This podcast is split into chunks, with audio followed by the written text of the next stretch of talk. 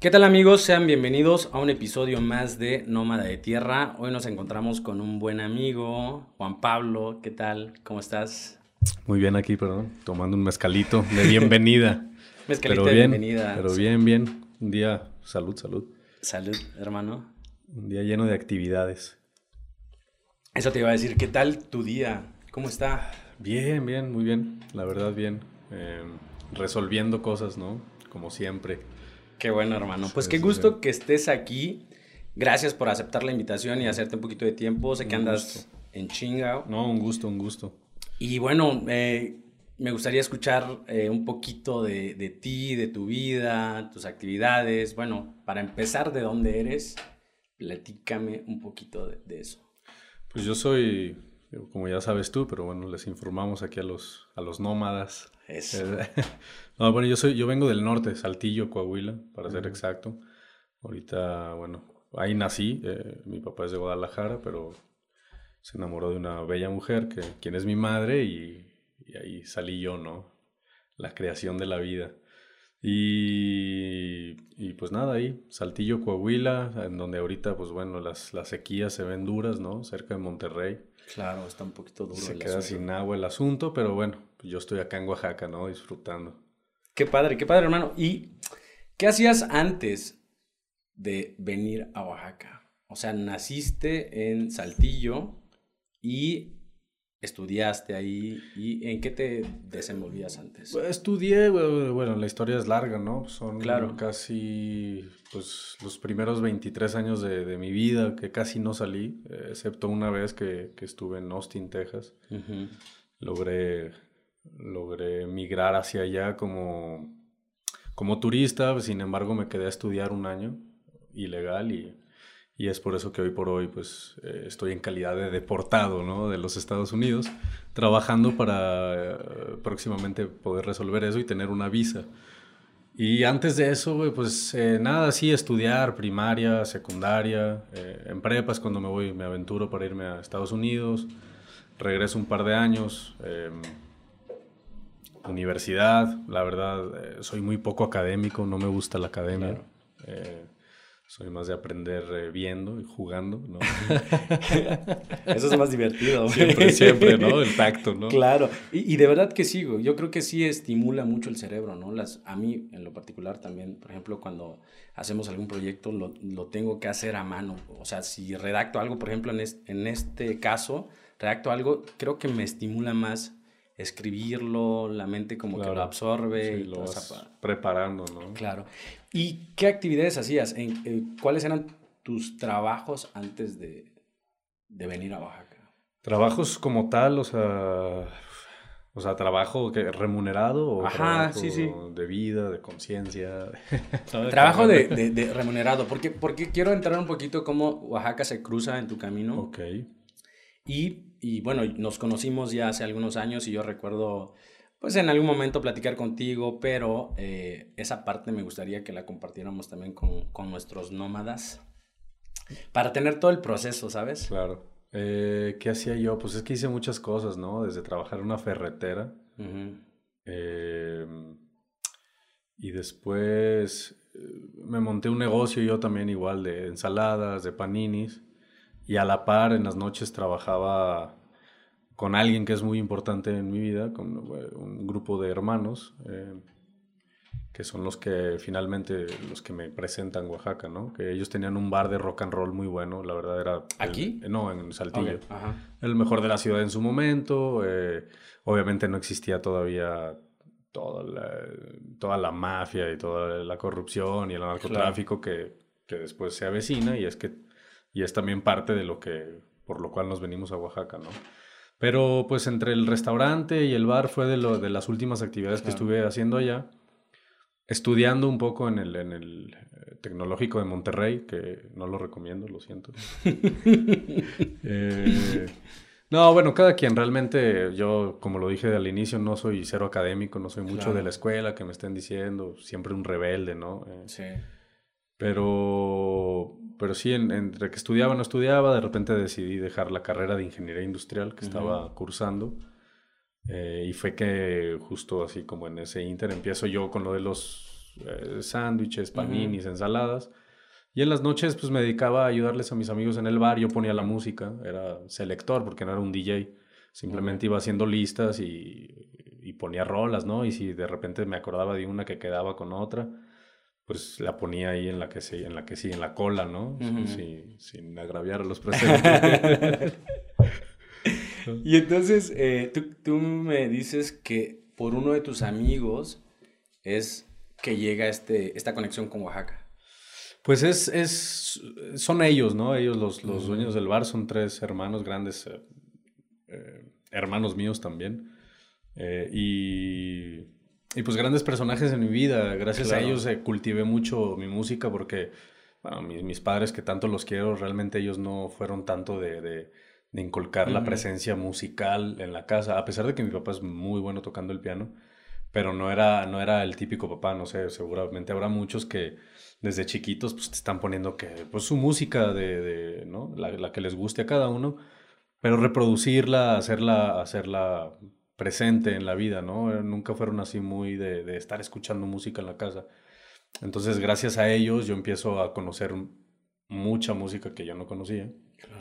Y sí, ellos, ellos fueron los que de repente me dicen, oye, ¿sabes qué? Eh, un tremendo tema, ¿no? El narcotráfico, ya te lo sabes, viene, pide, el, cobra piso. Y ellos, pues como dueños de un bar, dicen, sí, claro, regrésate el próximo fin de semana. Y ellos en la semana, o sea, el día martes ya habían desalojado todo el bar, o sea. Sí, es un tema muy Sí, es un tema, ¿no? Entonces prefirieron como escapar un poco, porque ya, ya los habían visto, ya habían llegado. O sea, durante, duró, no sé, recuerdo, unos 5 o 6 años y no había sucedido nada, pero bueno, después se viene nuestro eh, gran presidente eh, Felipe Calderón, creo, ¿no? Que le hace frente al, narcotráfico y bueno, las cosas salen de control, especialmente en el norte, y pues empiezan a suceder este tipo de situaciones. Y al pasar eso, pues ellos, eh, como músicos, ¿no? Tengo uno de ellos, bueno, uno de ellos siempre le ha gustado administrar negocios, llevar y ser servicial, ¿no? La parte de la hospitalidad. Eh, otro, pues ya estaba casado, también es, también es muy inteligente para los negocios. Y los otros dos son músicos, un guitarrista y un bajista.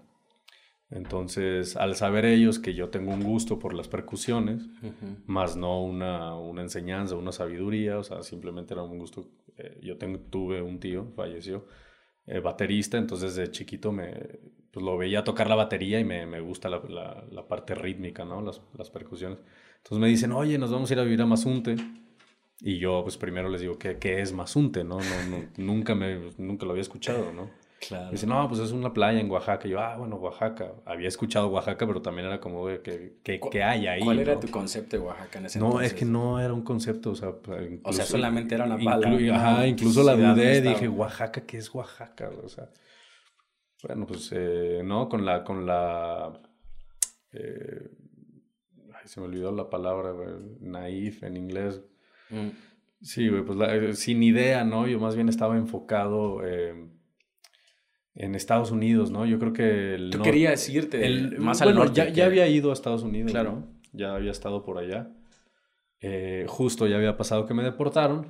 Mm. Y había aprendido que Estados Unidos, o sea, me, me, empezaba a dejar de gustar todo ese tema, ¿no? Pero yo, pues todos los que crecen en Saltillo crecen con una ideología de excelencia o de primer mundo de Estados Unidos, ¿no? Que te ofrece todo, eh, sin embargo, pues todo es ficticio, ¿no? Los créditos, todo eso.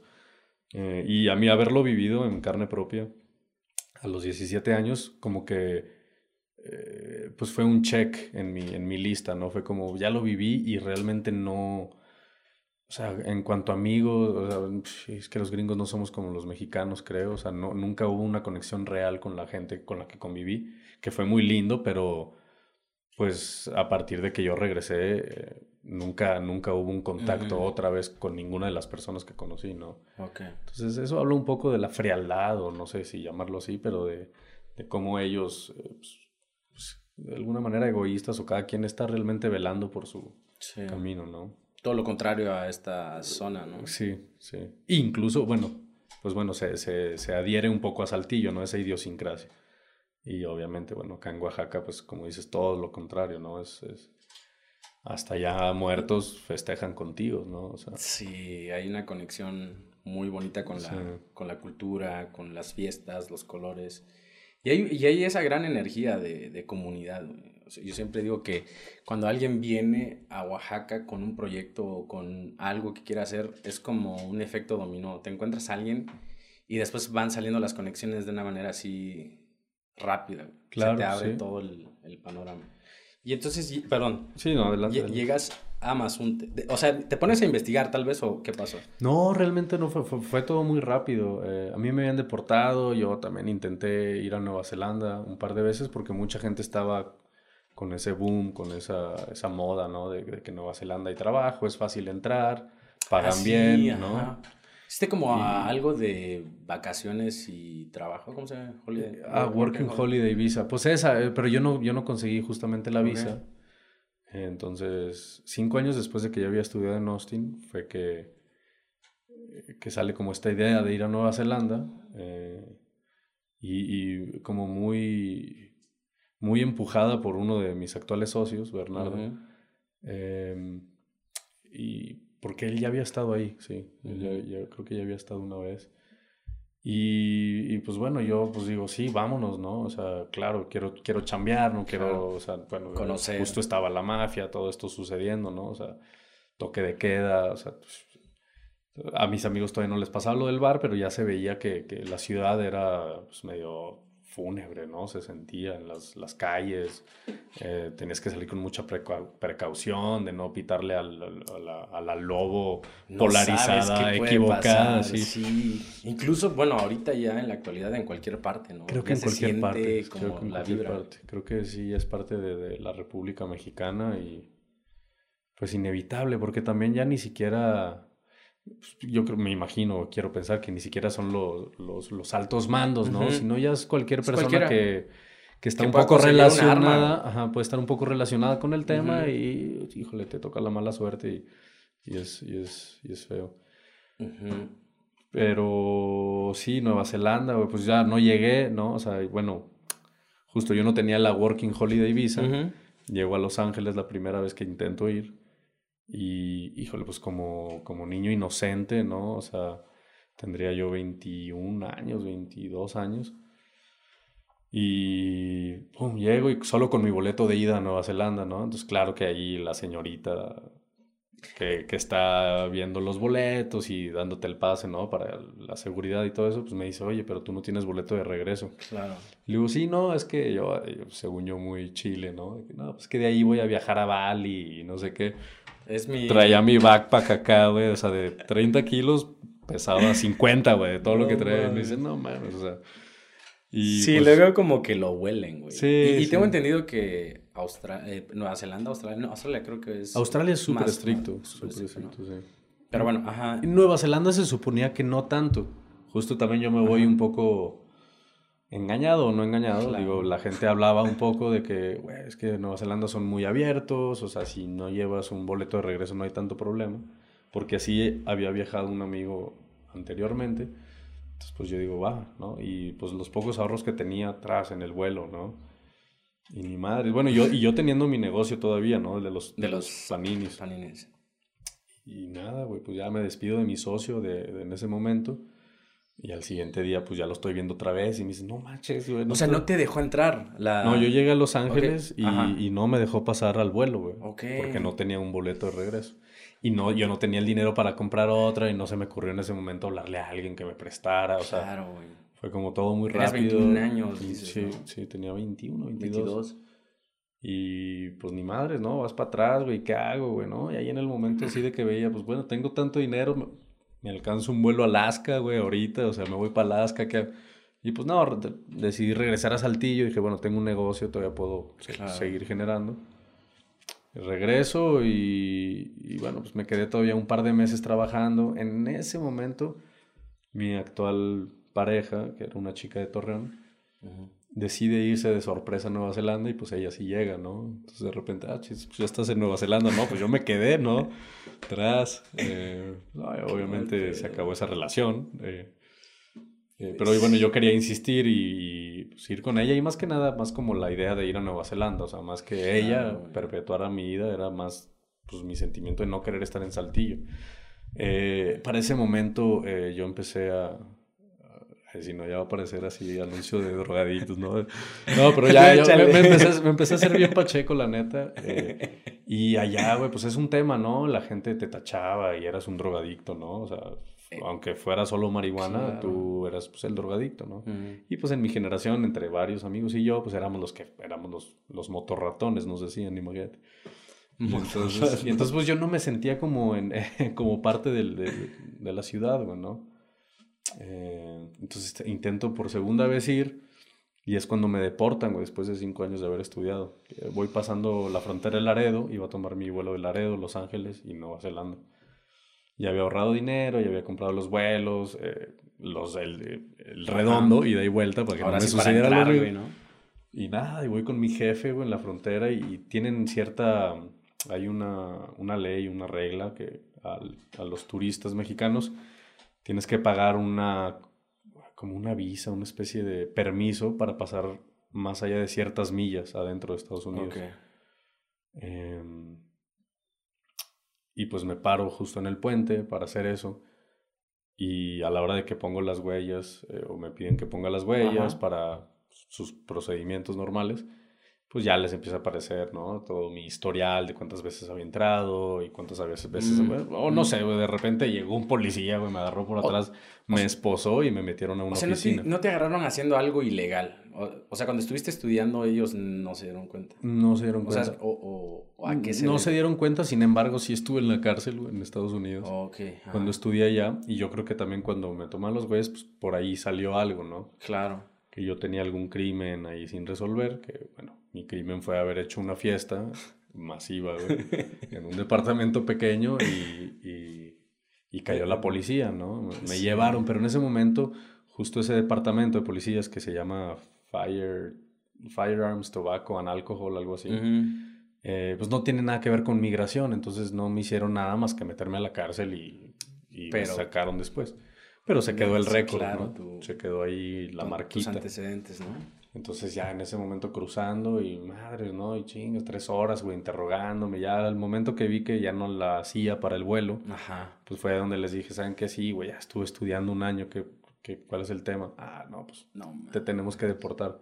Pero pues digo, yo ya, o sea, como que me vi sofocado, güey, se me apagó el sueño de ir, o sea, pum, todo se acabó.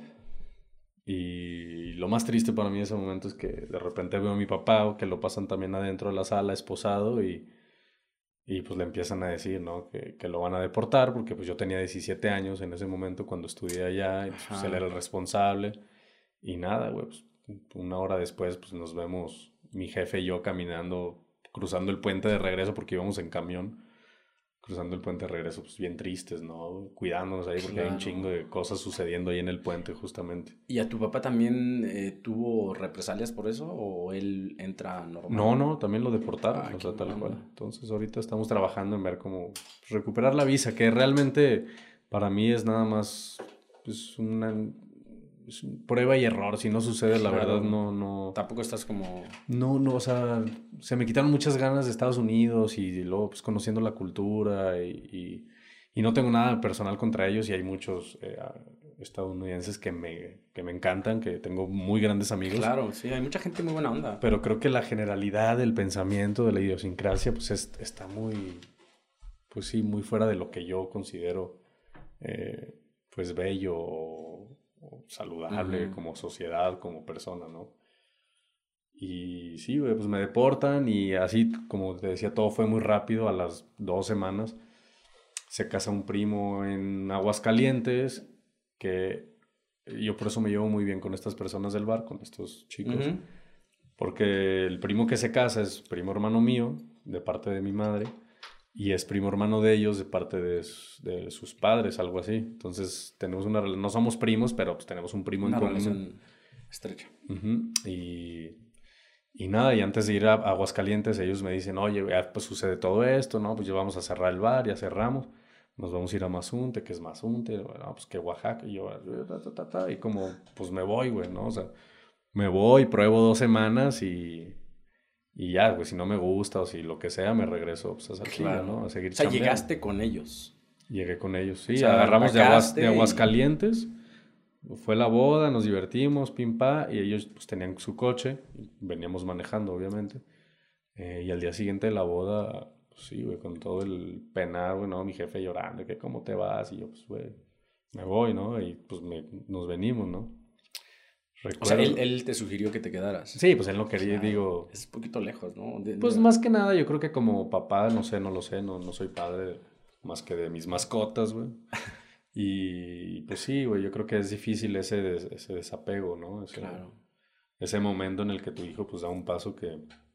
Está fuera de la zona. Y que al mismo tiempo es incierto, o sea, pues va a estar haciendo una playa, eh, pues, con, otras personas que también eran conocidos por, por, ser los más sanos del mundo. Me refiero que pues, también eran súper pachecos.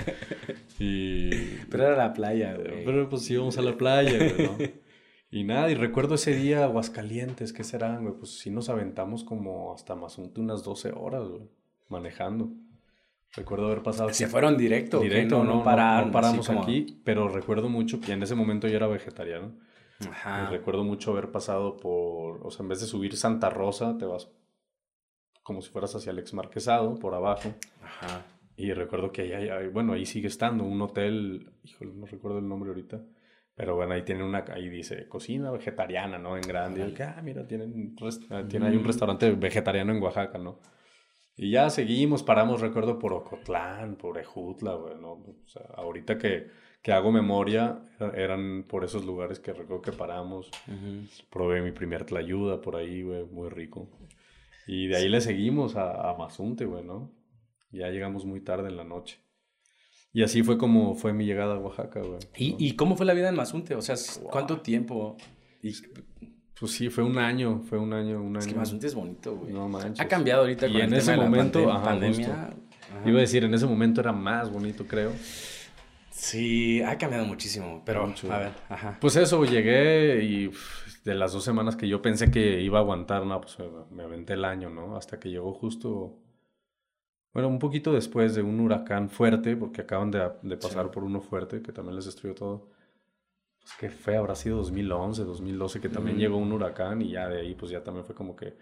También mis, mis amigos músicos se desbalagaron, uno se enamoró de una rusa y se fue para no sé dónde. Y, así empezó a cambiar todo, ¿no? Pero pues la vida en Mazunte fue increíble, la disfruté cada día.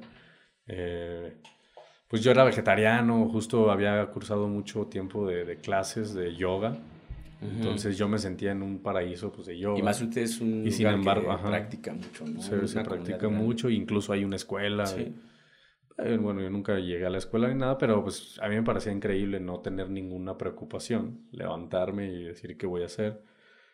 Pues nada, ¿no? Ir a... Disfrutar de la, nada. La verdad, mis amigos, bueno, fueron unos ángeles, o sea, ellos eh, absorbieron mi renta, o más bien como ellos ya era su plan, me incluyeron dentro del, del paquete, ¿no? Entonces, pues ahí me dieron, yo dormía en una hamaca o en una casa de campaña, ahí donde fuera, ¿no? Pero pues la aventura nadie me la quita, Y, y nada, compré mi primer cajón peruano, em, estuve pues ahí, güey, tocando música, trabajé en alguna pizzería.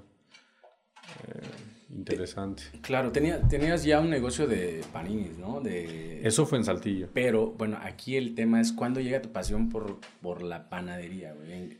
Porque, bueno, tal vez es una conexión, pero ya esta etapa en donde ya te metes un poquito más, mm. ¿cómo se da? Creo que es bien curioso porque no, no me llega hasta regresando a Saltillo después de Mazunte. O sea, tú no llegas a Oaxaca, ¿te regresas otra vez a Saltillo? Estoy un año en Mazunte, regreso a Saltillo.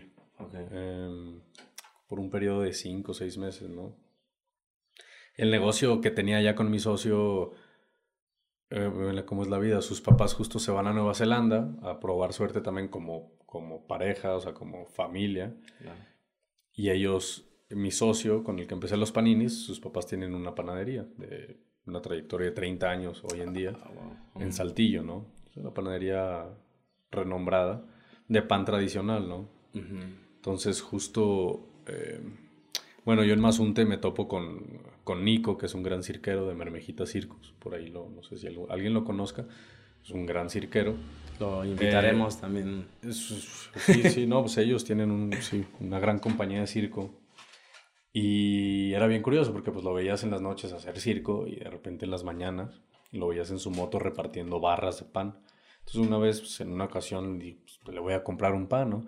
Le compro un pan y me dice, no, es que es un pan de masa madre y no sé qué, por eso está tan pesado, porque le digo, pero pues, está, pesado, ¿qué onda, no? no? Es que es de masa madre y, y yo así como, ok, ¿no? O sea, no, nunca ni le presté atención, fue como, ah, bueno, masa madre. O sea, la conexión también fue en Mazunte, güey. pues como que la, la, la, primer, la primer persona que me presentó a la masa madre fue esta persona, ¿no? Y ya, pues, qué, qué, rico, ¿no? Sí estaba muy bueno el pan y todo, ¿no? Ya, bueno, sucede todo lo que sucedió en Mazunte y me vuelvo para Saltillo. Entonces justo mi, mi amigo, sus, sus, jefes se fueron a Nueva Zelanda, mi amigo dejó el negocio que teníamos de paninis para poner a, ponerse a administrar la panadería de sus papás, ¿no? Claro. Que era un negocio ya estable, que realmente seguramente sigue facturando, pero en ese momento pues ya facturaba lo suyo. Claro. Em, y le digo, oye hermano, pues se nos acabó la onda ya en Mazunte, ¿no? O sea, uno, el guitarrista se fue a no sé dónde, el administrador pues ya se regresó acá con su pareja el Dani, el bajista, mi amigo, pues también anda, no sabe ni qué hacer de la vida. Entonces, pues regresé acá, necesito chamba, güey, dame, o sea, ahorita en lo que veo qué onda, ¿no tendrás algo en la panadería? Y me dice, sí, pues vente, o sea, aquí me ayudas con los inventarios y con, y yo, pues lo que sea, güey, o sea, necesito chamba. Si quieres chambear. Entonces entro ahí y al estar ahí, como al cabo de una semana, dos semanas, veo que el, el hermano pequeño de mi amigo está haciendo pan en un área separada y como que él en su rollo en otros tiempos, diferente a la de los panaderos tradicionales, que realmente la panera es muy tradicional, te digo, es conchas, el, el, bolillo, el gariel, el, pues, todas esas cosas, los polvorones, muy mexicano, ¿no? Y veo hasta el chavito, ¿no? Al Dani, el buen Daniel. En su onda. Que es, en su onda. Y veía que hacía panes, pero no los horneaba, sino hasta el siguiente día. Entonces le ya, pues digo, siempre me llevé con él y le empecé a preguntar, ¿qué onda? ¿Qué andas haciendo? No, pues es que estoy acá probando unos, unos panes y yo aquí, pero ¿qué, qué tiene de especial el pan? Porque no lo haces con los otros panaderos. Digo, no, es que es un pan de masa madre. Bueno, me dijo en inglés, ¿no? De sourdough. Y yo, ¿cómo? Ah, de masa madre. Y yo, ah, ¿cómo, güey? Y ya me, me acordé del Nico, ¿no? Y fue como, wow, no manches, ay, ¿cómo se hace? No, pues es que lleva este proceso y es una bacteria viva y hay que estarla alimentando. Y a mí me resonó o me, me empató mucho con mi idea. En ese momento yo era así como, pues era vegetariano, quería hacer todo sustentable. Embonaba con tu... Embonaba con mi onda. Yo ya había tomado, tomé dos cursos de permacultura. Una, uno allá con el Holger, que fue el que más me movió en Erongarícuaro, en Michoacán. Y pues ahí tenía, pues era eso, ¿no? De un poco de bioconstrucción, mucho de siembra eh, rápida, no, no rápida, intensa, o sea, intensiva. O sea, era como hacer camas de cultivo con, obviamente, con lombricomposta o, o tierra muy fértil, muy viva. y, y, pues trasplantar plantitas que ya, que ya habías puesto tú a germinar, ¿no? Y como que todo ahí me hizo clic, así como, no manches, pues es que la masa madre es algo que tiene, o sea, la vida, ¿no? Algo que hay que tener vivo. y Porque ya también cuando los probé, el de Nico en su momento y el de, el de Daniel, y dije, no, pues sí, sí es muy diferente a un pan normal, regular, ¿no? Y sabe y se siente, ¿no? Sí, sí, sí. Y el proceso, Sí, sí, sí. Y creo que también un poco los beneficios, ¿no? y, todo eso de volver un poco al pasado, ¿no? De volver a, a las raíces y entonces en ese momento pues le, le digo a mi amigo, que me, quien me había contratado al memo, le digo, oye, pues quiero hacer pan con tu carnal. Y me dice, sí, no, es que se empieza a las 4 de la mañana y yo, pues no hay tema. Y me dice, sí, pero no vas a tener ganas para hacer los inventarios. Y le digo, pues no, sí, o yo me la rifo. Y me dijo, no, no, no, no vas a poder, güey. Le dije, bueno, pues, dame chance. Ya no, o sea, ya no trabajo contigo, güey. Quiero venir a aprender a hacer pan. Y, y, así empezó un poco el tema. Qué padre. Eh, Empecé y ya, pues el, el, Daniel, ahí estuvimos clavados. Él obviamente también venía empezando un poco, pero ya traía más, un poco más de escuela. Eh, y, y, pues sí, los dos juntos fuimos aprendiendo bastante uno del otro y del pan. Eh, pues, él se empezó a dar cuenta que justo había un boom, creo que ahorita ya no lo siento como en ese momento, pero mm. mucha gente empezaba con panes, entonces había muchos. En ese momento yo tenía Facebook, entonces como que había muchos canales de Facebook o muchos grupos en los cuales se, se juntaban o se, se, reunían panaderos para hablar de pan, de recetas, de procesos, de errores. Ahí en, en, en el Facebook. ¿no? Entonces, a través de eso, con los libros que tenían ahí en la panadería, con el conocimiento que tenía Daniel y, y pues con las redes sociales, pues, em, pues yo fui personalmente aprendiendo mucho para mí, ¿no? Y pues encontrando muchos canales, ¿no? Que, y entonces en estos cinco o seis meses estuviste como encontrándole el gusto, capacitándote de cierta manera. Exactamente. Y después decides venir a Oaxaca. Después decido venir a Oaxaca, haciendo pan justamente recibo una llamada de un otro gran amigo, ¿no? O sea, eh, sí, un súper hermano, el Luis Préstamo, que, bueno, que hoy en día es también socio mío en otros temas. Em, y él me dice, oye, que lo conocí mucho cuando viví en Mazunte. Él es una persona que estuvo metido en la parte tech en San Francisco, siempre muy adelantado a su época, tenía, él y un socio suyo hicieron una empresa de, de como para reducir huellas de carbón. Eh, tenías que dar un clic o tenías que suscribirte a no sé qué, entonces que con cada clic se, se, destinaba un, dólar o un céntimo de dólar para las, para las emisiones de carbón, ¿no? O sea, para reducirlas. Eh, entonces él estaba allá, pero realmente, bueno, es lo que me cuenta, me dice es que no, no, era como mi pasión. Entonces él se empieza a meter mucho al mezcal, ¿no? Cosa que pues yo tampoco conocía mucho. Y pues en Mazunte menos, o sea, no era como que yo salía y tomaba, o sea, pues yo estaba en mi onda zen de yoga y levantarme temprano, ir a tocar música, a veces a las pizzas. Eh, y él vino dos o tres ocasiones a visitarnos a, a Mazunte. Eh, y lo conocía del bar porque él es un tremendo cantante, súper artista, cantante. ¿Él sigue aquí? Toca la guitarra. Sigue en Oaxaca, en la costa. Em, y, y, bueno, pues ah, en mis relaciones con él en, Mazunte pues, ya fueron más personales, ¿no? Porque yo lo veía en el escenario y salía y se bajaba y pues andábamos en la fiesta y como que sí nos conocíamos, pero no, nunca había habido una, una conexión, ¿no? Hasta que en Mazunte pues viene y se queda con nosotros porque sabe que estamos ahí él en sus viajes de mezcal y pues me empieza a contar, no, es que el mezcal está chido, ¿no? Y, empieza a hacer pruebas pues con sus mezcales. Eh, pero bueno, pues entonces pues, ya como que lo pierdo de vista, ¿no? Y yo estando en Saltillo haciendo pan, pues recibo una llamada y me dice, ¿qué onda? Soy Luis.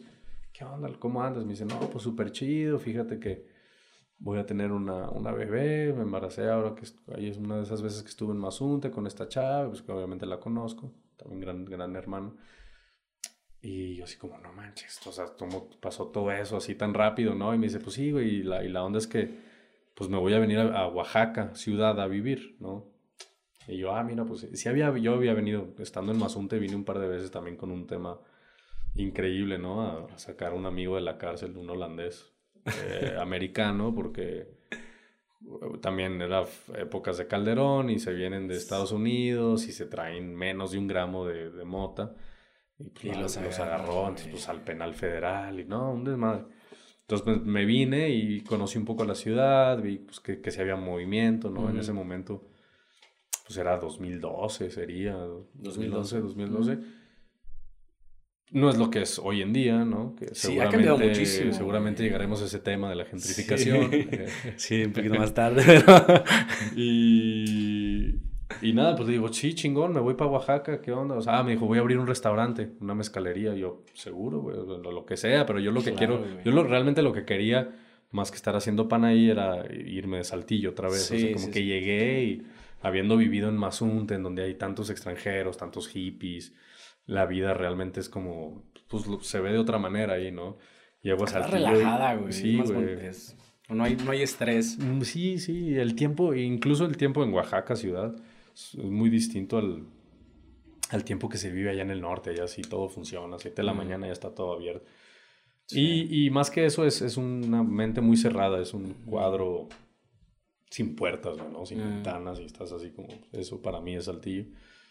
Eh, y pues le digo, claro, con gusto que me voy, que hay que hacer, ¿no? Y me dice, no, pues tú vente aquí, mira, voy a abrir un restaurante, renté una casa, hay un cuartito ahí arriba de servicio, tú te puedes quedar ahí para que no pagues renta. ¿En el centro? Eh, no, fíjate que es aquí en Calzada Porfirio Díaz. Eh, hoy en día es una tienda de motocicletas, Benelli o no sé qué. Al lado está el Macartes. Ah, ya. Eh, y él, pues sí, abrió un lugar que se llamó Atemporal, que era cocina del noreste, o sea, muy de Monterrey, se puso mucho de moda por allá esa onda. Pues mucha carne, ¿no? Muchos cortes de carne. realmente eso sí, a diferencia de, del sur, allá pues comen muchísima carne, y les, pues, nos encantan los cortes así de 20 centímetros. el brontosaurio ahí entero, ¿no? Entonces trajo ese concepto junto con lo que él había aprendido en mezcal, ¿no?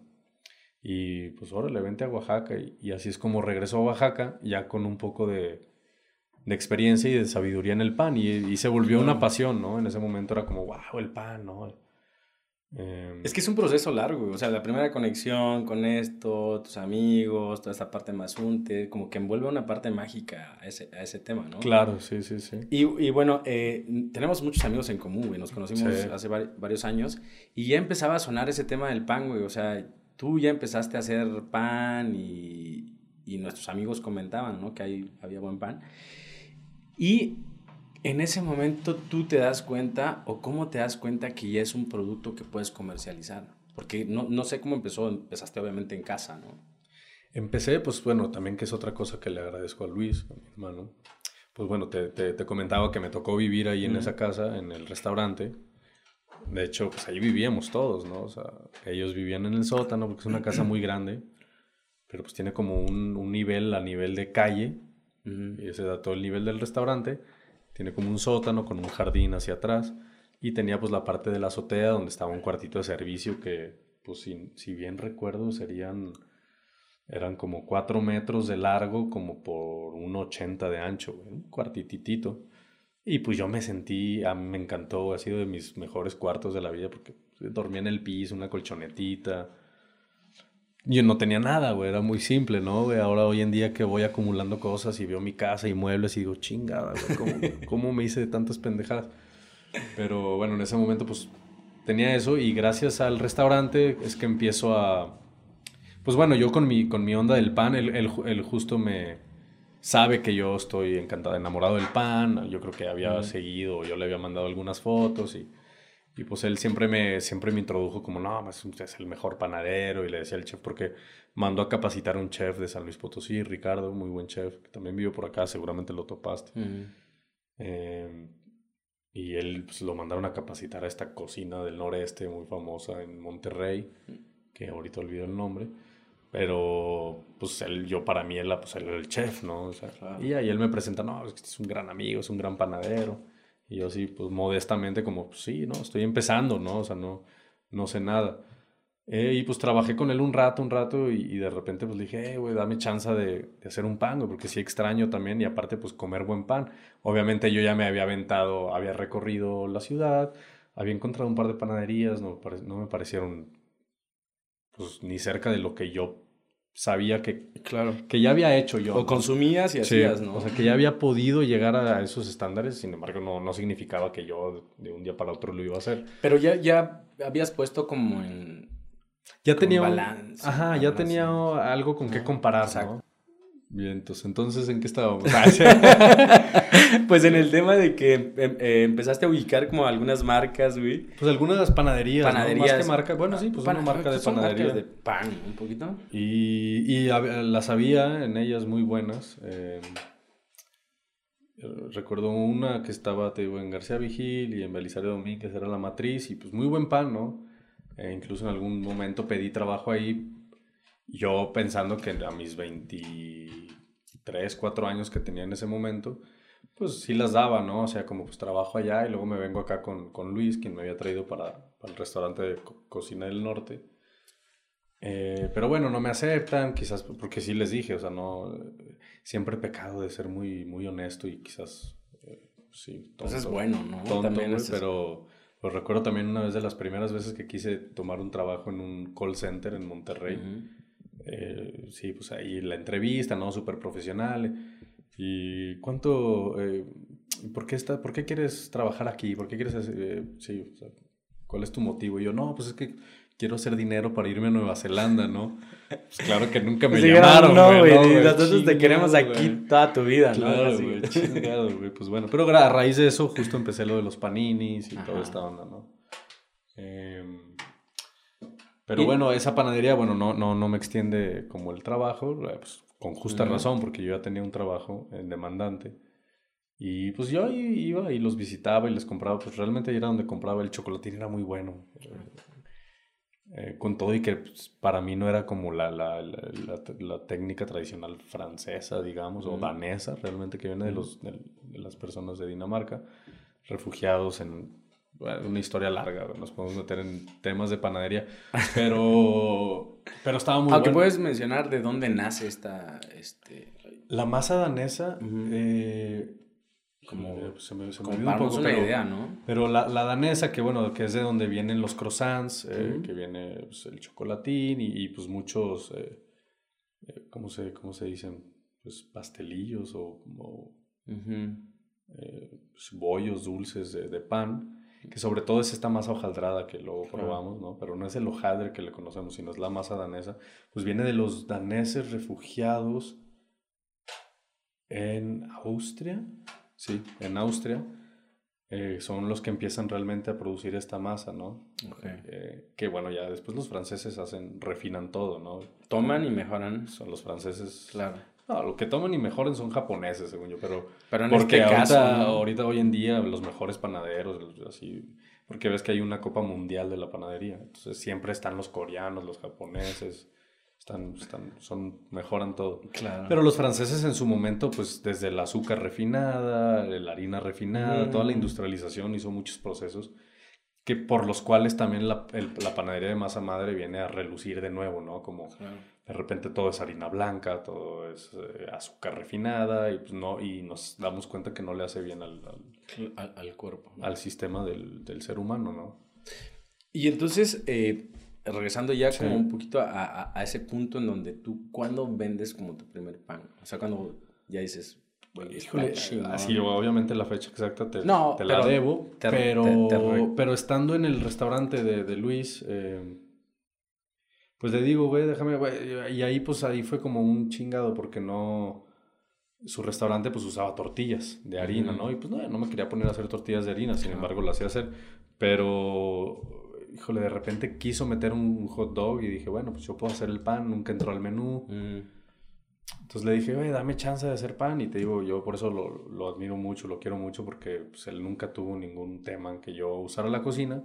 Me dio chance. Me dijo, siempre y cuando. Ahí el turno empezaba a las 10 de la mañana, algo así, de 10, y el restaurante abría a la 1, algo así, ¿no?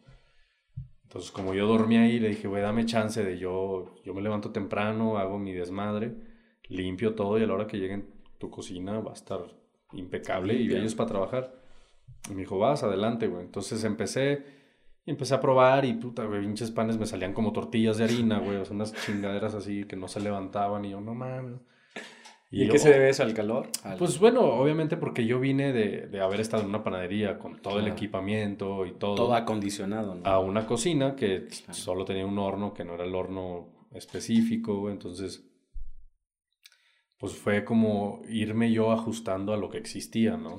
Entonces, papá y mi masa madre que la preparé y que pues al principio no estaba bien. Entonces empecé a comprar muchos libros ahí en esta librería, que, Amate Books, que mm. también el buen, híjole, se me olvidó, el buen Henry, eh, lo aprecio mucho, ¿no? Bueno, él es una mm. persona también de Estados Unidos que tenía su, eh, su librería ahí en García Vigil entonces, pues yo me acerco con él y le digo, oye, estoy buscando este libro, no lo tengo, pero te lo traigo, ¿no? Entonces, papá, papá, me consiguió varios libros que me ayudaron muchísimo, ¿no? O sea, toda la experiencia que yo había tenido, obviamente, con, en Saltillo, en la panadería, fue increíble, ¿no? Pero llegando acá, pues me topo con todas estas cosas, ¿no? De que no tengo los instrumentos necesarios. es un reto, güey. Que realmente, pues sí, o sea, en práctica ahí lo hacía, pero en teoría no había entendido mucho. Entonces, pues, pues, a comprar libros, libros. Y te digo, empecé a hacer panes ahí y pues no los vendía porque hacía uno o dos panes y mm. chingas lo que salía, pues ahí eh, Luis ahí mientras que me decía, no, sí está bueno, pero yo sabía que no estaba bueno, güey, ni siquiera yo. estaba bueno el sabor, pero no se veía bonito. O sea, lo hacía como para animar claro, seguir, claro. Y entonces, pues, no sé, de repente ya de un día para otro, pues así, así pasan las cosas, ¿no? de repente haces algo y sale y, dices ya, o sea, ya encuentras, güey, ¿no? O sea, hace un clic. Entonces salió y, pues me quedó chido y, ya, lo, seguía, lo seguía haciendo como una práctica, como un hábito. Pero luego toda mi parte esa loca que tengo en mi mente de la sustentabilidad y de querer como cuidar las cosas y decía, no manches, estoy prendiendo un pinche horno en el que me caben a lo mejor 6, 7 panes y solo estoy horneando un pan y el impacto que estás haciendo. Sí, entonces dije, no, bueno, pues vamos a hacer seis panes, ¿no? Entonces, pues hice seis panes, güey. Y pues de repente al día siguiente, pues ¿quién se va a comer seis panes, güey? O sea, nosotros no, nos comemos dos, tres rebanadas y chingas. Y te daba para la semana, ¿no? Sí, pues algo así, güey. Y pues ya empecé a regalar ahí como a los empleados, a la, a la gente que trabajó ahí, con, que trabajaba con Luis. Eh, y de repente, pues se me prendió eso. Dije, mira, me, estoy levantando todos los días a las 3, 4 de la mañana a hacer pan. Eh, mi producción de pan la terminó a a las 8, 9 y, entramos, y yo no tengo que estar en la producción de la cocina o sea, a mí yo tenía que estar ahí a las doce y media, una, para abrir el restaurante como jefe de mesero o mesero y en la barra. Entonces dije, a ver, pues bueno, pues cuatro panes, dejo uno aquí para nosotros y me voy a llevar otros al centro a, a intentar venderlos, ¿no? Y pues, ¿cómo? Pues en canastas, pues, compré mi canasta. Entonces, pues no tengo la fecha exacta, pero pues habrá sido... Pero también no, no recuerdo bien, güey, porque te nos, tal vez nos encontramos en Xochimilco, había un mercado orgánico. No sé si también... eso, eso fue en, en, ese momento que trabajaba en el restaurante, pero después de ya haber salido varias veces a la calle y, y más que, o sea, a mí el, el aprendizaje de la calle, que nunca yo creo que yo gané, le gané dos, tres pesos de vender en la calle, porque lo terminaba regalando también. Claro. Pero sí me enfoqué mucho, güey, o sea, eh, bendita gentrificación, diría. ¿no? pero me enfoqué mucho en el extranjero, eh, buscaba, buscaba... La gente que como conocía la, la calidad. Sobre todo europeos, ni siquiera gringos. Entonces me iba con los europeos y ya también más en la parte del... Como que ya había masterizado el pan salado y dije, ah, chido. Pero la parte de la repostería, de la masa danesa y eso, puta, güey, le sufrí. Entonces me iba, me, sí, recuerdo, o sea, me iba con, con gente que veía europea y, a ver, tengo, estoy haciendo esto y pues ellos así como escépticos de que qué chingados hace este güey, ¿no? O sea, nos está ofreciendo. Y algunos pues no probaban, unos no agarraban, pero los que agarraban me decían, ah, pues está rico, pero pues puede estar así, o está bueno, pero le falta esto. Entonces eso para mí era como para retroalimentación. Eh, no sé cómo empecé realmente, pero pues de alguna manera estaba el mercadito de Xochimilco. Y no sé si fue que yo me acerqué ahí como a vender algunas piezas y de ahí ya realmente todo explotó, o sea, todo ya fue muy rápido, o sea. o sea, eh, empezaste a tener más... Eh, me buscaron de ahí, me busca una persona del mercado y me dice, no, es que tú, o sea, te veo que andas por ahí, que vendes y una persona que hace muy buen yogurt y hacía buenos pastelitos, pero ella no tenía pan salado. Entonces ella me incluye en su estante, ¿no? De, vente, vente a vender pan. Obviamente llego a vender pan y de repente ella me quiere pedir cursos y le digo, pues sí, pero yo no tengo tiempo para darte un curso.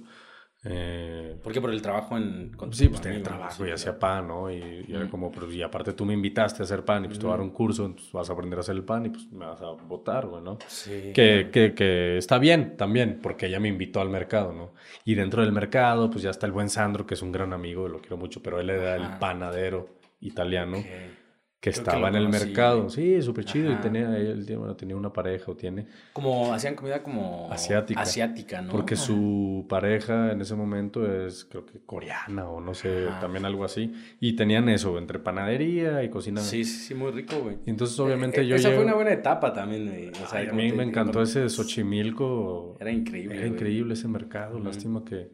Hoy yo ahí me di cuenta, es, es demasiada burocracia, así, así como la tenemos en pues, en vida real, ¿no? Todo eso. Sí. En los, dentro de los mercados es, es muy similar y es triste, güey, porque pues... Pues obviamente solo ganan los que realmente son las cabezas, los líderes, ¿no? Y es como... Terminas dándole el dinero a, los que manejan el movimiento. Y en ese sentido, pues para mí fue como ver desde como meterme en las entrañas y ver lo que sucedía, ¿no? Y los celos y que no, es que ya vino otro panadero, no puede haber más de dos panaderos. Eso veía, güey, que nada más había uno de cada uno y no había ese chance de como competir, ¿no? Y, lo está haciendo bien, entonces también búscale como claro. Entonces fue, fue, fue, raro, pero bueno, pues yo dije, ya ahí me empezó a conocer gente, algunos, muchos extranjeros que siguen siendo clientes hoy en día. Eh, este, está loco eso, ¿no? O sea, y bueno, hay muchos locales, locales, sí, locales, eh, que ya viven aquí en Oaxaca, eh, o mexicanos que eh, no, no oaxaqueños, pero que viven acá ya hace 30, 15 años. Y, y pues sí, o sea, yo pues me sentí muy triste de que no funcionó, que, me, que me dijeron, ¿sabes qué? No, pues ya no puedes venir aquí a vender pan. Y dije, bueno, está bien.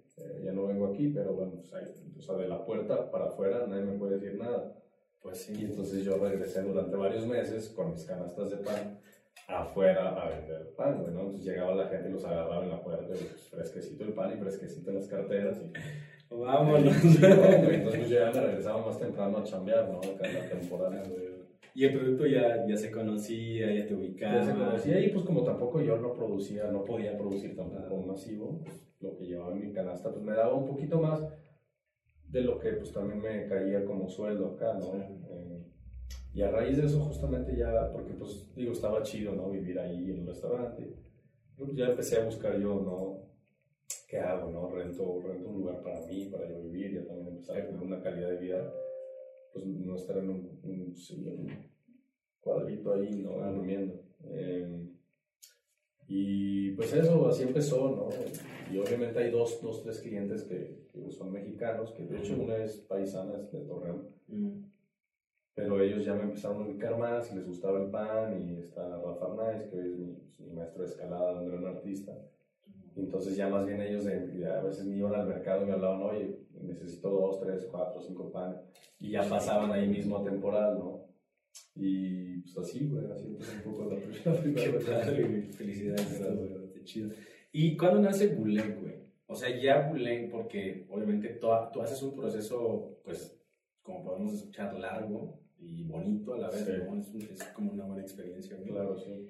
¿Y en, en, qué momento ya dices, bam, aquí empieza ya la parte en donde haces más como, ¿cómo se puede decir? Concretas como la idea de, de un negocio.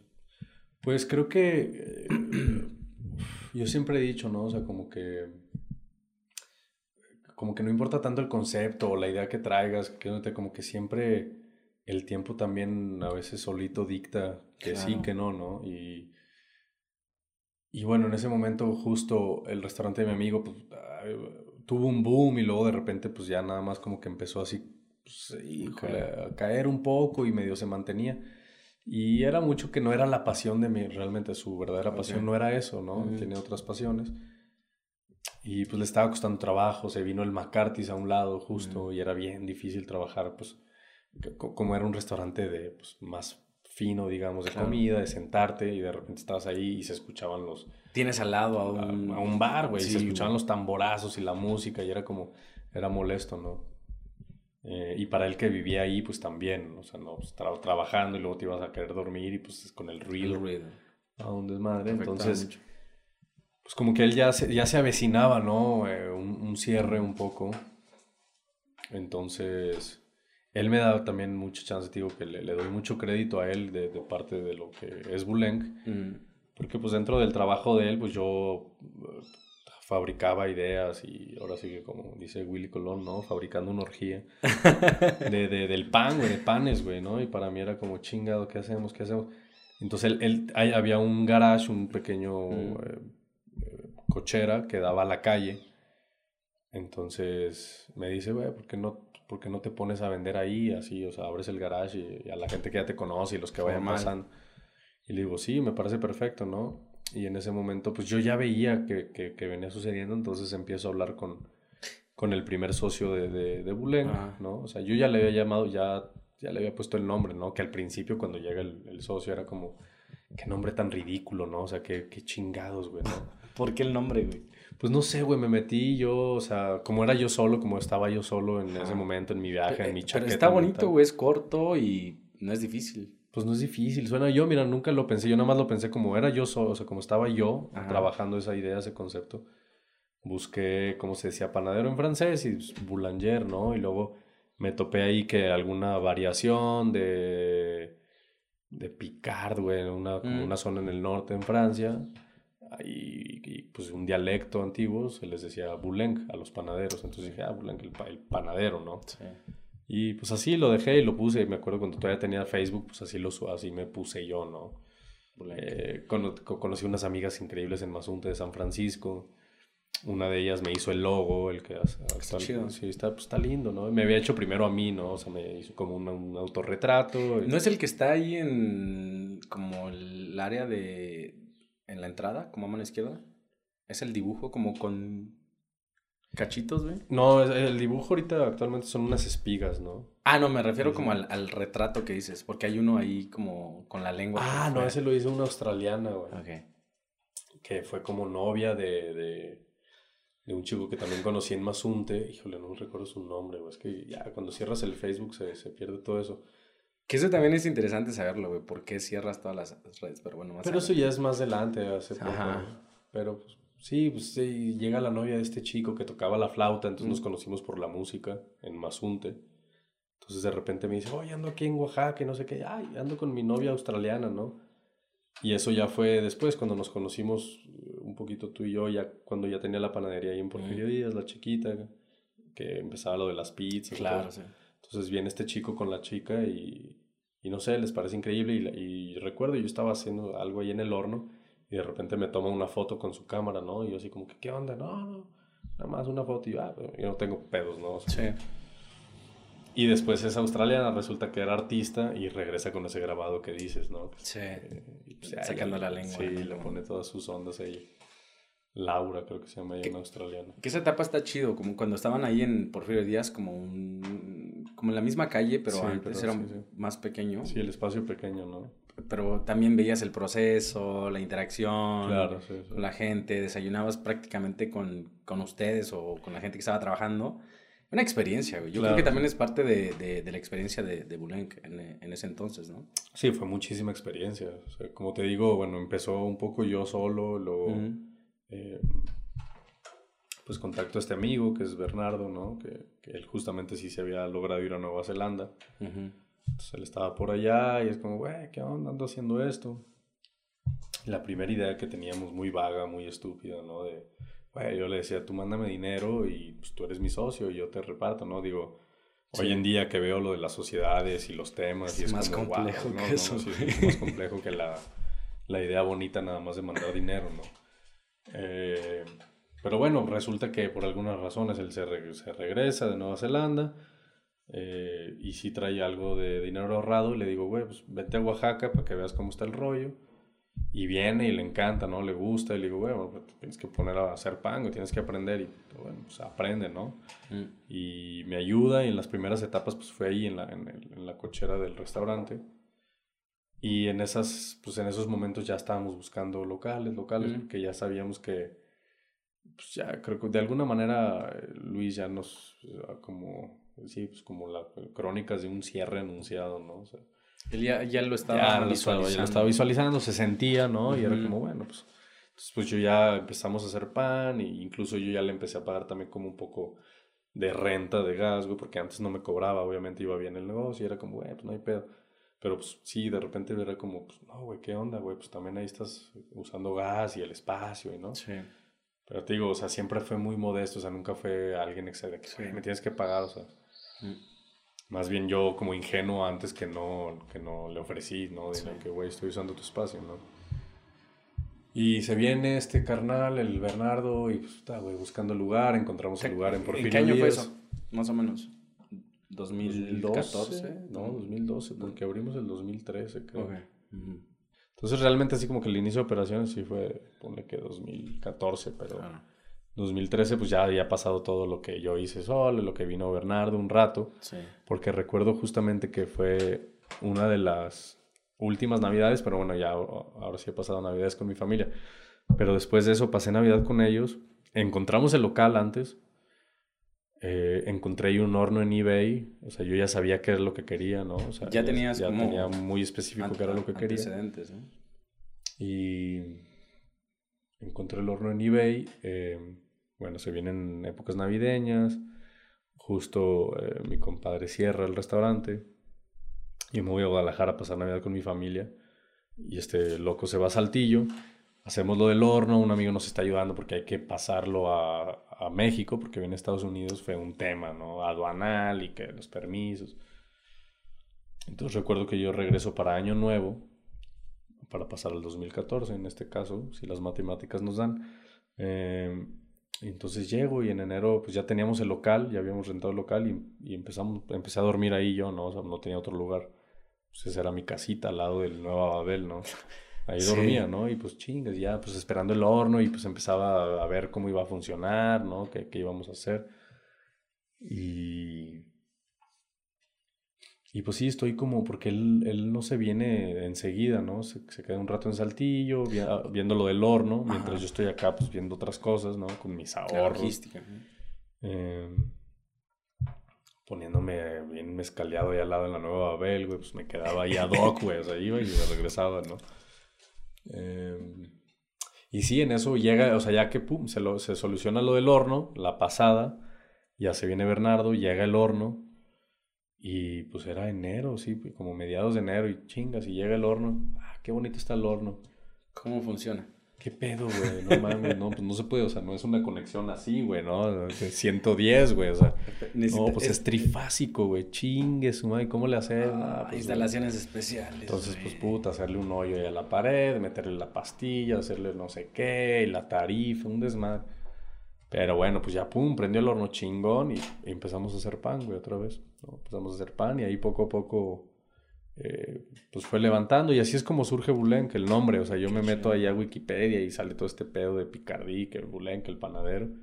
Y, Ajá. Y te digo, estando con mi, con, con Bernal, digo, ¿qué onda? Pues el nombre, y pues no, no sé, no sé, no sé. pues ya nunca realmente nos, no, no, no, o sea, como que al principio no, no, no sabíamos qué hacer, pero tampoco le dimos importancia, o sea, estábamos más, enfocados en, pues, güey, en sacar adelante la chamba, ¿no? Entonces, pues ya ahí se quedó, güey. Y ahí hasta la fecha sigue siendo eso, güey, ¿no? ¿Y, qué tan difícil es emprender en el centro de Oaxaca, güey? Porque ahorita eh, Bulenque es un lugar muy conocido y está posicionado, tiene cosas muy ricas, está chingón. Pero qué tan difícil es como llegar ahí. Porque, ah, bueno, esto es la parte que platicas de, del espacio, pero permisos, que la gente llegue, que le guste, que se quede, que regrese.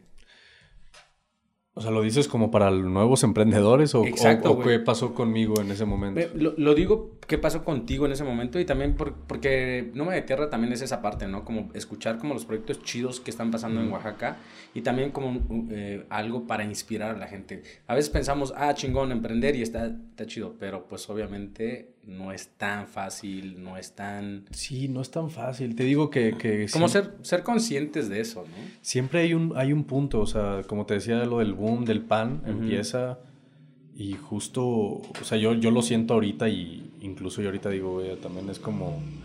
Fue un momento, fue un momento, eh, no había muchas panaderías más que esa que mencioné hace rato eh, entonces yo vi una oportunidad, ¿no? Increíble y aparte pues era algo que me, que, me apasionaba en ese momento y era como, güey, o sea, y todo el speech, ¿no? Y todo, y más bien, más bien todo la energía que venía dentro de, de esa, de, pues sí, de, de esa ideología de, de, hacer, de hacer una buena alimentación, una onda permacultural, una filosofía, ¿no?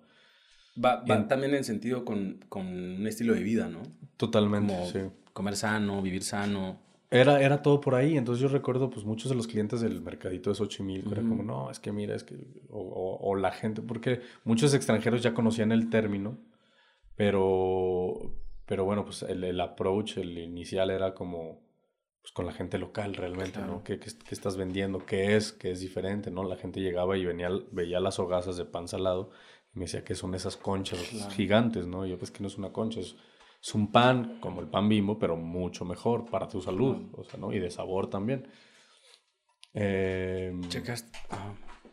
Y pues no sé, qué difícil emprender para nosotros fue, pues todo fue bien bonito, güey, todo fue fluyendo. Eh, obviamente al principio, eh, espero no nos vaya venir gobernación a buscar, pero los primeros dos o tres años no pedimos ni un permiso, no teníamos ni un permiso. Pero eso pasa, güey. claro, obviamente. Es parte del proceso. Tú te pones en regla en cuanto ya empiezas como a trabajar. Cuando realmente sí, pues sí. O cuando realmente ya te das cuenta que, que viene alguien y te pide un permiso, güey. Pero... Incluso ellos lo saben, ¿no? Porque yo siento que hasta te dan chance. Mira, tómate unos días y no sé. Creo que sí, pero también creo que justo en el 2014 era muy diferente la ciudad, güey. Era muy, o sea, era otra cosa. Yo de los 11, 12 años que llevo acá viviendo, eh, me parece increíble el cambio. O sea, cómo ha cambiado Oaxaca es, es impresionante, güey, ¿no? O sea, no sé si para bien o para mal, pero Y se nota la diferencia, güey. O sea, de, año, año tras año, como bam, como cambia, pero drástico. Muy, muy drástico. Y no sé si a raíz de nosotros haber creado todo este concepto, todo, que después viene Daniel, un gran, o sea, un corazón que, que, me gustaría escuchar también cómo se integra Daniel. Ah, puta, es una larga historia también. Porque ahorita son cuántos? Somos cuatro. Cuatro, ¿no? Sí. ¿Cómo se van integrando y cómo se va haciendo el proyecto más grande? Porque también llega la mención en revistas internacionales, güey. O sea, que, que de repente alguien hace un artículo y dice, en tal lugar, en este rincón de Oaxaca, en el centro de Oaxaca, hay unos chavos haciendo pan chido, da, da, mm. y de repente como que le abona a, a, esa parte de como mostrar a la gente, ¿no? Como algo chido que puede encontrar en Oaxaca. Claro. Pues, bueno, que digo, no sé en qué estábamos antes, pero sí, eh, bueno, emprender es, es yo creo que es fácil si realmente te apasiona lo que haces, güey. O sea, si realmente tu enfoque no es tanto eh, eh, el dinero, lucrar, o sea, o sea, sino más bien compartir algo con la gente, o sea, un, concepto, un, tema, una pieza de arte. Eh, creo que la satisfacción máxima es ese es esa sonrisa de quien recibe, ¿no? O sea, para mí siempre era eso, como alguien que se iba contento de la, de la panadería y que te dice, güey, no manches, qué, qué rico comí. eso para mí era como el, mayor pago, ¿no? Eh, o sigue siendo hasta la fecha. Y, y, pues sí, emprender, te digo, yo creo que es, hoy en día, si, si, me lo preguntas a mí, yo creo que hoy en día es un poco más difícil ya aquí en Oaxaca, ¿no? No que lo sea en cualquier parte del mundo, pero yo creo que en Oaxaca ya, pues obviamente hay mucho más competencia, hay muchas, también ya hay muchas panaderías muy buenas, ¿no? O sea, eh, hay muchas muy buenas ya saliendo, muchos jóvenes que incluso han cursado por Buleng, por Panam, por, o sea, que ya están haciendo sus propias cosas y que yo pues, estoy enorgullecido, ¿no? Algunos se van, pues, algunos se van por la puerta de atrás, algunos se van caminando por la puerta, ¿no? Y eso ya es cada pues, personalidad de cada uno y, y, los sucesos, ¿no? Pero, pero sí me enorgullece saber que, que la gente pues toma las riendas y hace lo que realmente le gusta y si cree que va a funcionar, pues darle para adelante, ¿no? sí, porque al final si buscas lo que tú mencionas de hacer algo exitoso pensando ya en la parte final, puede ser complicado el camino, ¿no? Porque estás como ya poniéndote algo encima y perseguir algo así como si no te apasiona. Claro, sí. Sí, pues creo, que, creo que va por ahí. O sea, mi inversión inicial, si me, si me preguntas, mi inversión inicial de cuando llegué al restaurante para empezar a hacer pan, fueron, dejé de ir a un concierto a la Ciudad de México para comprar dos, tres bultos de harina. Fueron 1500 pesos, ¿no? Con algunas indumentarias ahí. No más, güey. O sea, y nunca, o sea, yo, mi, mi, pensamiento era, quiero ser el mejor pan, quiero, yo quiero ser un muy buen panadero. Nunca, nunca me imaginé todo esto que vendría, güey. O sea, todo fue así como. No lo, no lo estabas imaginando que va a llegar a este punto. En, en algún punto, cuando empecé a vender en Xochimilco, dije, ah, estaría bien lindo tener una panadería, ¿no? Una pequeña panadería. Incluso en su momento, antes de, invitar a mi buen amigo Bernardo, yo pensé en, en, los papás de mi amigo de la panadería de Saltillo, ¿no? Que traían como, en Nueva Zelanda no les funcionó, entonces como que andaban viendo. Entonces yo les digo a mi maestro, a Daniel y a su papá, que tiene la panadería, que él también inculcó mucho a, su hijo a, hacer esta panadería. Y como que traían la onda de irse a Chiapas y les dije, vénganse a Oaxaca, vénganse a Oaxaca. Yo ya más o menos ya agarré algunos clientes, ya y hay necesidad. Eh, y bueno, pues no, no por, se animaron. Por azares del destino no vinieron. Eh, pero, pero sí, güey, pues eso. Y, y, bueno, Dan, ¿cómo...? El Dani, el Dani, pues justamente, ¿no? Por todo ese pedo de las redes sociales. Yo antes de empezar, antes de haber abierto la panadería, la, ya en, en Porfirio, Díaz, eh, me comunicaba mucho con Chale, también ya se me olvidó su nombre, ¿no? Pero pues era un personaje francés que, mm. que vivía en Inglaterra. Por Facebook lo conocí. Tiene videos en YouTube. ahorita a ver si recuerdo su nombre. Mm. Eh, pero bueno, en Facebook eh, yo le pedía muchos consejos, ¿no? De panera porque veía sus videos y era como, wow, la neta se ve, se ve muy chido lo que haces, ¿no? Eh, entonces hablando con él, pues hicimos buena relación. tuvimos muy buena relación. Y ya, y de repente, pues bueno, yo me concentré en el trabajo, abrimos la panadería, lo olvido por completo, y en eso me escribe, ¿no? Me, me manda un mensaje y me dice, oye hermano, eh, necesito un favor, o más bien hay, hay como esta propuesta, ¿no? Eh, me quiere llevar a mí una persona que es clienta mía en, el sur de Inglaterra, vive en Devon. Eh, Julián, ahí está, Julián Picamil, si lo quieren buscar en redes. Julián Picamil. que, es cuando ya nacen las propuestas para, para el extranjero. Algo así, algo así sucede, que, que el Julián, eh, pues gracias a Julián también muchas, muchas cosas me sucedieron a mí personalmente como experiencia de vida. Lo buscan a él realmente, esta persona, esta señora Emirati de Dubai eh, Aida, eh, pues, fue como un ángel para mí, ¿no? Mm. Que, apareció de repente. Eh, entonces este Julián me dice, oye, güey, mira, es que me está buscando a mí, pero yo la verdad, bueno, más bien me dice, Esta, hay una señora en Dubai que quiere abrir una panadería, me quiere llevar a mí, pero yo no puedo. Yo tengo. Sí, recuerdo esta historia, güey. Yo estoy empezando también mi panadería, o bueno, ya tenía un par de años, pero dice, yo tengo un préstamo gigante que me hizo el, el Estado, ¿no? necesito sol pagar ese, no me puedo ir yo a otro lugar, ¿no? Y me dice, y, pues te recomendé a ti. Y yo, pero ¿cómo, güey? O sea, yo ni, nunca ni has probado mi pan, ni has visto que... Dice, no, pues me parece que eres una persona que, que le gusta lo que hace, que está enfocada. Y, puta madre, y le digo, pues, güey, me encantaría, güey, claro, güey. Ese fue mi sueño de, de, de como de querer ser panadero, era una de las, o sea, una de, mis visiones de decir, o sea, ser un panadero es, es un oficio que todos menosprecian. En México es como, ah, pinche panadero es una persona realmente pues, muy pobre o de recursos bajos.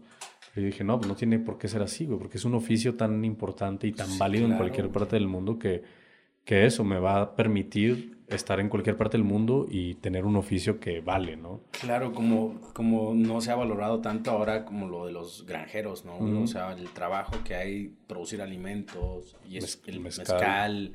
toda la parte de donde venimos, se puede decir. Totalmente, güey, el oficio, güey, ¿no? Realmente regresar a la tierra, regresar al, campo, ¿no?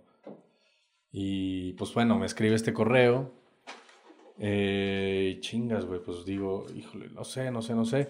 Lo hablo con mi entonces socio Bernardo y le digo, güey, pues está esta, esta oportunidad, ¿no? y, y, mi visión más que como yo irme y desafanarme de todo lo que ya había ocurrido aquí, eh, fue pensar, le dije, güey, pues es que ya pagan bien chido, o sea, pagan muy bien, porque no me voy yo, güey, eh, máximo un año, dos años, y todo y lo que yo esté haciendo lo mando para reinvertir acá a nuestro planeta porque nosotros empezamos literalmente cuando empezamos ayer el horno una mesa de madera que me regaló otro amigo y una mesa de Coca-Cola que era en la que vendíamos no tuvimos que me recuerdo tuvimos con la Pepsi o con la Coca no sé nos o sea tuvimos que hacer un convenio de que no es que mira voy a vender Coca no lo que necesitamos era un refri para hacer la fermentación larga del pan güey entonces les comprábamos Gatorades y Gatorades y ahí los teníamos, güey. Pero no el, lo consumían. El, refri ni, no, ni lo vendíamos, güey.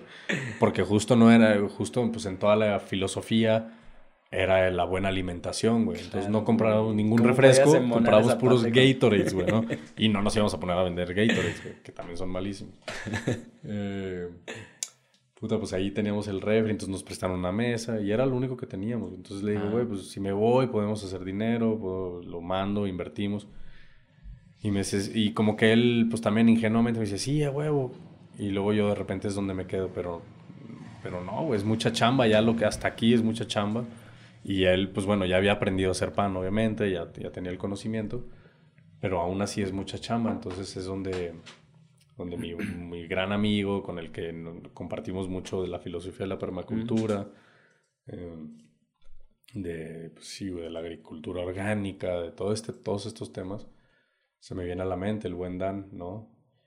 Y justo le escribo y me dice, no, ¿qué onda? Él estaba en, en Querétaro trabajando en un rancho muy grande, ¿no? Haciendo siembra permacultural y... Qué chido. Biodinámica y no sé qué tanto. Y me dice, no, güey, pero es que pues justo, güey, se está saliendo de control porque el dueño quiere dejar toda esa parte ecológica y quiere hacer como un hotel y traer a gente que no le interesa nada. Entonces yo estoy así como que pues ya no embonó bien la idea. dice, pues estoy a punto de renunciar. Le digo, güey, pues vente para acá, bueno, acá hay una oportunidad y pues, güey, si te vienes y nos tiras paro, nos demuestras, pues claro que, digo, puedes ser parte de todo el proyecto. Y me dice, pues va, mañana te caigo. Y yo, ¿cómo, güey? Sí, no, no, Y así de que de un día para otro llegó, güey, ¿no? Con sus, me dijo, no, voy a llevar unos tamales bien chidos, ¿no? Llegó y, pedo los tamales, puta, güey, se me olvidaron el camión y nunca llegaron los tamales. hasta, la, hasta la fecha me los iba saboreando. eh, y nada, pues llegó Daniel, obviamente pues tuvo que haber ahí sus, sus eh, debidas pláticas, ¿no? Para llegar a un acuerdo entre tres personas nueva partida que, que llegaba. Em, y pues ya llega, güey. Entonces yo de repente ya con Julián le digo, ¿qué onda, güey? ¿Quién es esta señora? Presenta, tú me empieza a presentar.